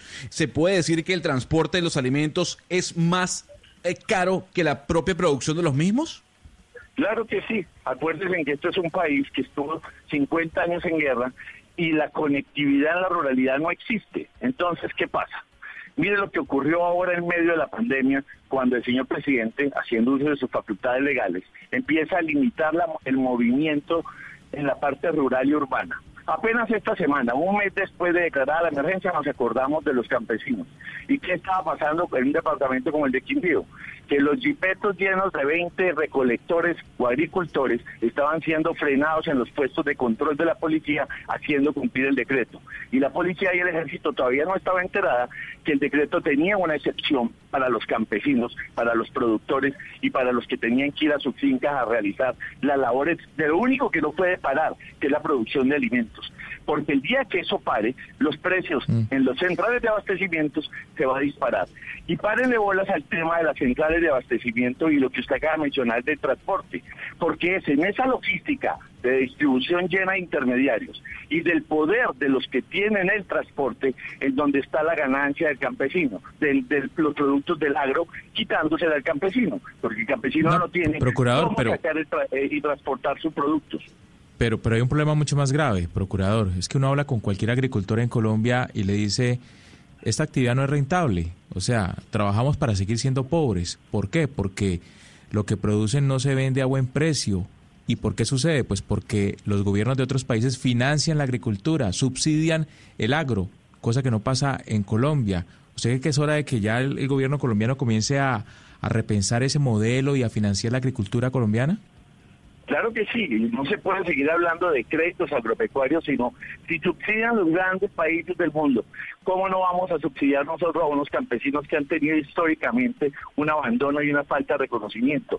En Colombia no reconocemos la existencia del grupo de campesinos, ni siquiera el DANE los contó en el 2018, no los contó ni en el censo agropecuario. Tuvo la Procuraduría que intervenir para que el director del DANE ordenara una encuesta campesina y pudieran contar a los campesinos. Esto no puede ser en un país de origen campesino que no tengamos en cuenta esta población rural.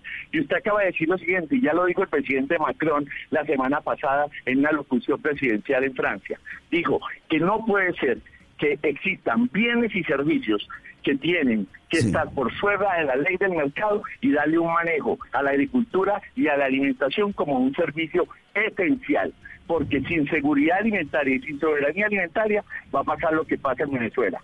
Miren que hay no hay estantería, no hay alimentación y por eso el caos que se está viviendo allá. Mientras haya alimentación con o sin pandemia, la gente va a tener lo esencial que es eso, la alimentación. Le pregunto- le pregunto al doctor con un campo fuerte.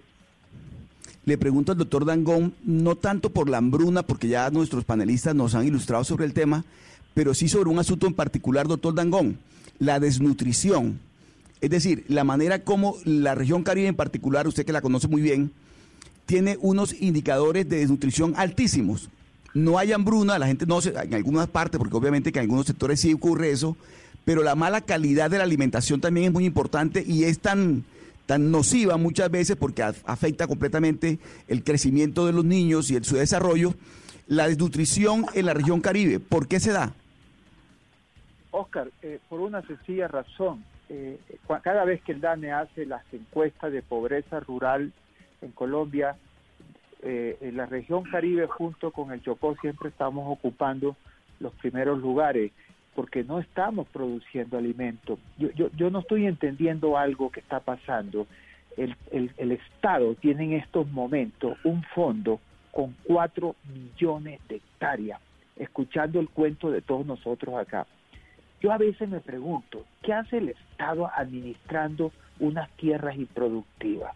¿Por qué no le entrega a cada familia de esa Oscar, de las que estamos hablando nosotros, por lo menos 20 hectáreas, con todas las entidades adscritas y vinculadas que tiene el Ministerio de Agricultura para ayudar a ese productor a, coger esas 20 hectáreas y ponerlas productivas, para ver si comenzamos a erradicar esa, esa, esa desnutrición y esa pobreza absoluta que tenemos en la costa. En la costa yo, yo voy mucho por mi trabajo, yo vivo en Bogotá, pero voy mucho por mi trabajo a la región Caribe y visito muchas regiones rurales porque ese es mi oficio. Y yo lo que estoy encontrando, Oscar, que allá la gente, cuando yo los visito, almuerzan con un plato de arroz y un huevo frito encima.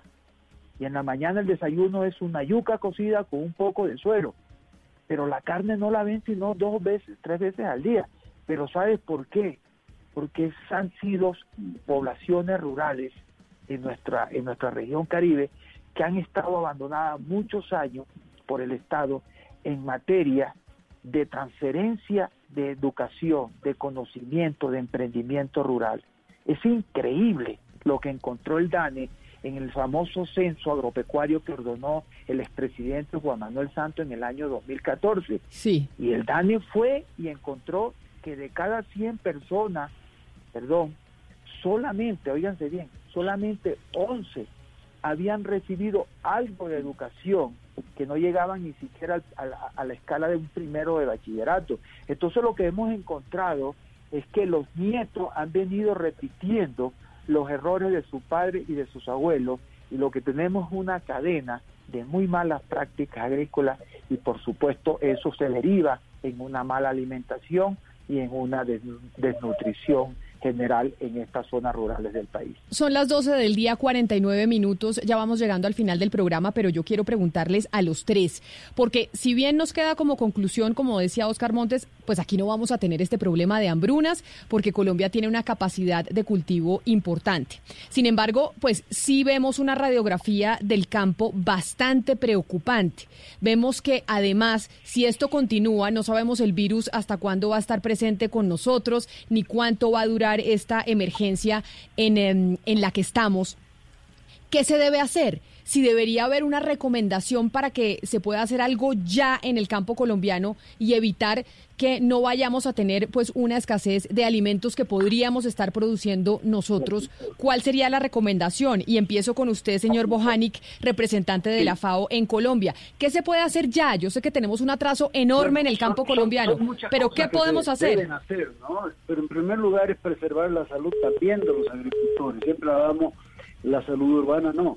El productor, para que siga produciendo, tiene que estar sano. Entonces, mucha educación, proveerles de todas los, ah, las herramientas de protección para que ellos puedan hacer su, su trabajo. El distanciamiento social también tiene que ser aplicado al campo, pero de una manera inteligente para que puedan hacer fluir los productos. Entonces, la salud del productor, un tema clave.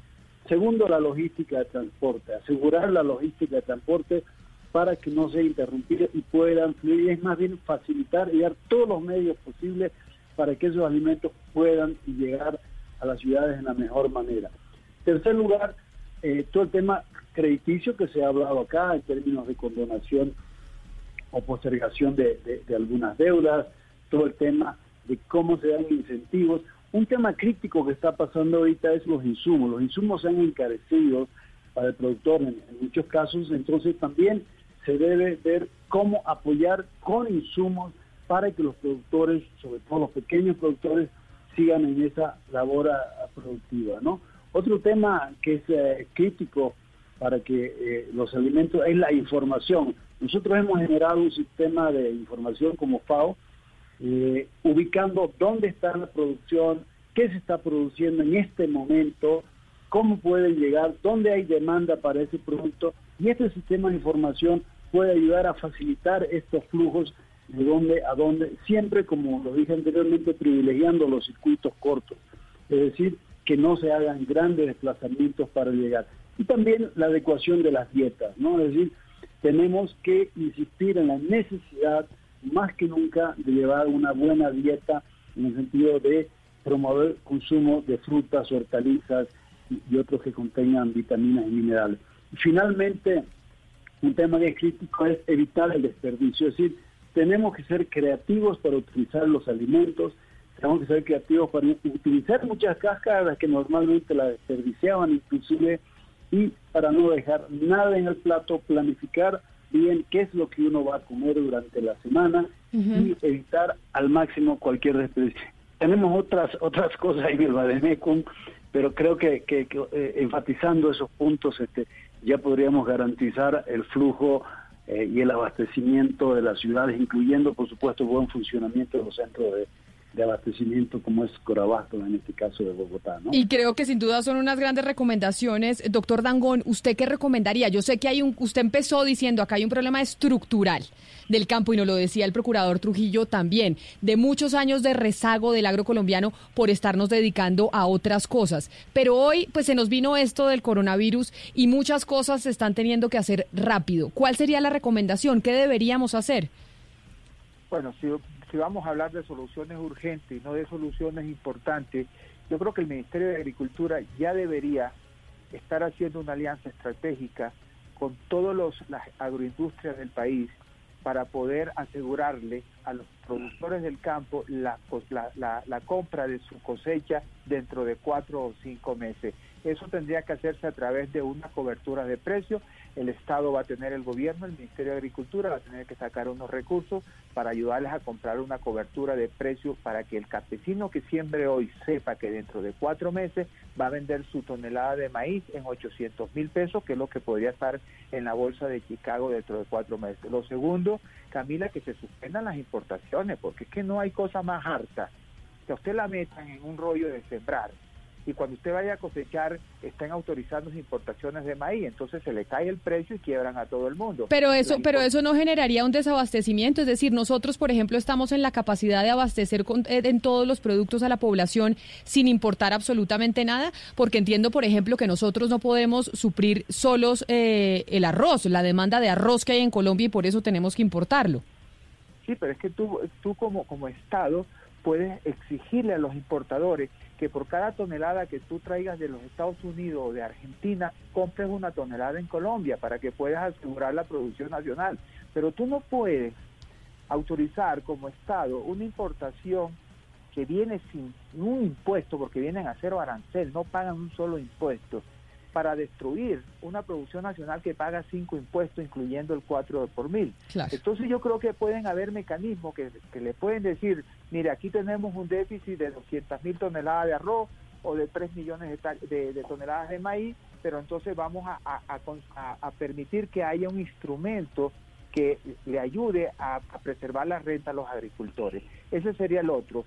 Comprometer a la industria y sobre todo, Camila, yo, no entiendo por qué el gobierno no ha comprometido a las grandes multinacionales de los insumos agrícolas a que ellos también tienen que sacrificar. Esto que ha dicho el representante de la FAO es inaudito, de que aquí las grandes multinacionales que venden los insumos agrícolas se estén aprovechando de esta situación para seguir aumentando los precios de unos insumos que en estos momentos deberían de haberse congelado. Yo no sé por qué no los congelaron el gobierno, si es que eso la Superintendencia de Industria y Comercio o el Ministerio o el Ministerio de Comercio no han hecho algo, porque es que un tema de aumentarle los costos de producción y no garantizar un precio a un productor, pues aquí vamos a tener unos problemas de rentabilidad muy grandes y la gente no se va a entusiasmar a sembrar las 3 millones y media de hectáreas que le estoy diciendo que hay que sembrar en estos dos meses, no, no en junio ni en julio, en estos dos meses, para que podamos garantizar los alimentos de 50 millones de colombianos el segundo semestre, porque ojo una cosa, Camila, el tema del comercio internacional de alimentos con la pandemia del, del COVID-19 cambió. Todos los países están tratando de asegurar primero los las tres platos de comida de su población y después que van a mirar a ver qué exportan. Y Colombia no se puede dar el lujo de seguir importando 14 millones de toneladas de alimentos cuando aquí tenemos 40 millones de hectáreas aptas para la agricultura y solamente estamos trabajando 7 millones de hectáreas. Esos son los temas importantes que yo creo que hay que meterle rápido toda la gestión en el gobierno, porque lo que, lo que importa ahora son dos cosas, como lo dije en una de mis columnas, asegurar toda la capacidad de infraestructura hospitalaria y asegurar la producción de alimentos en Colombia.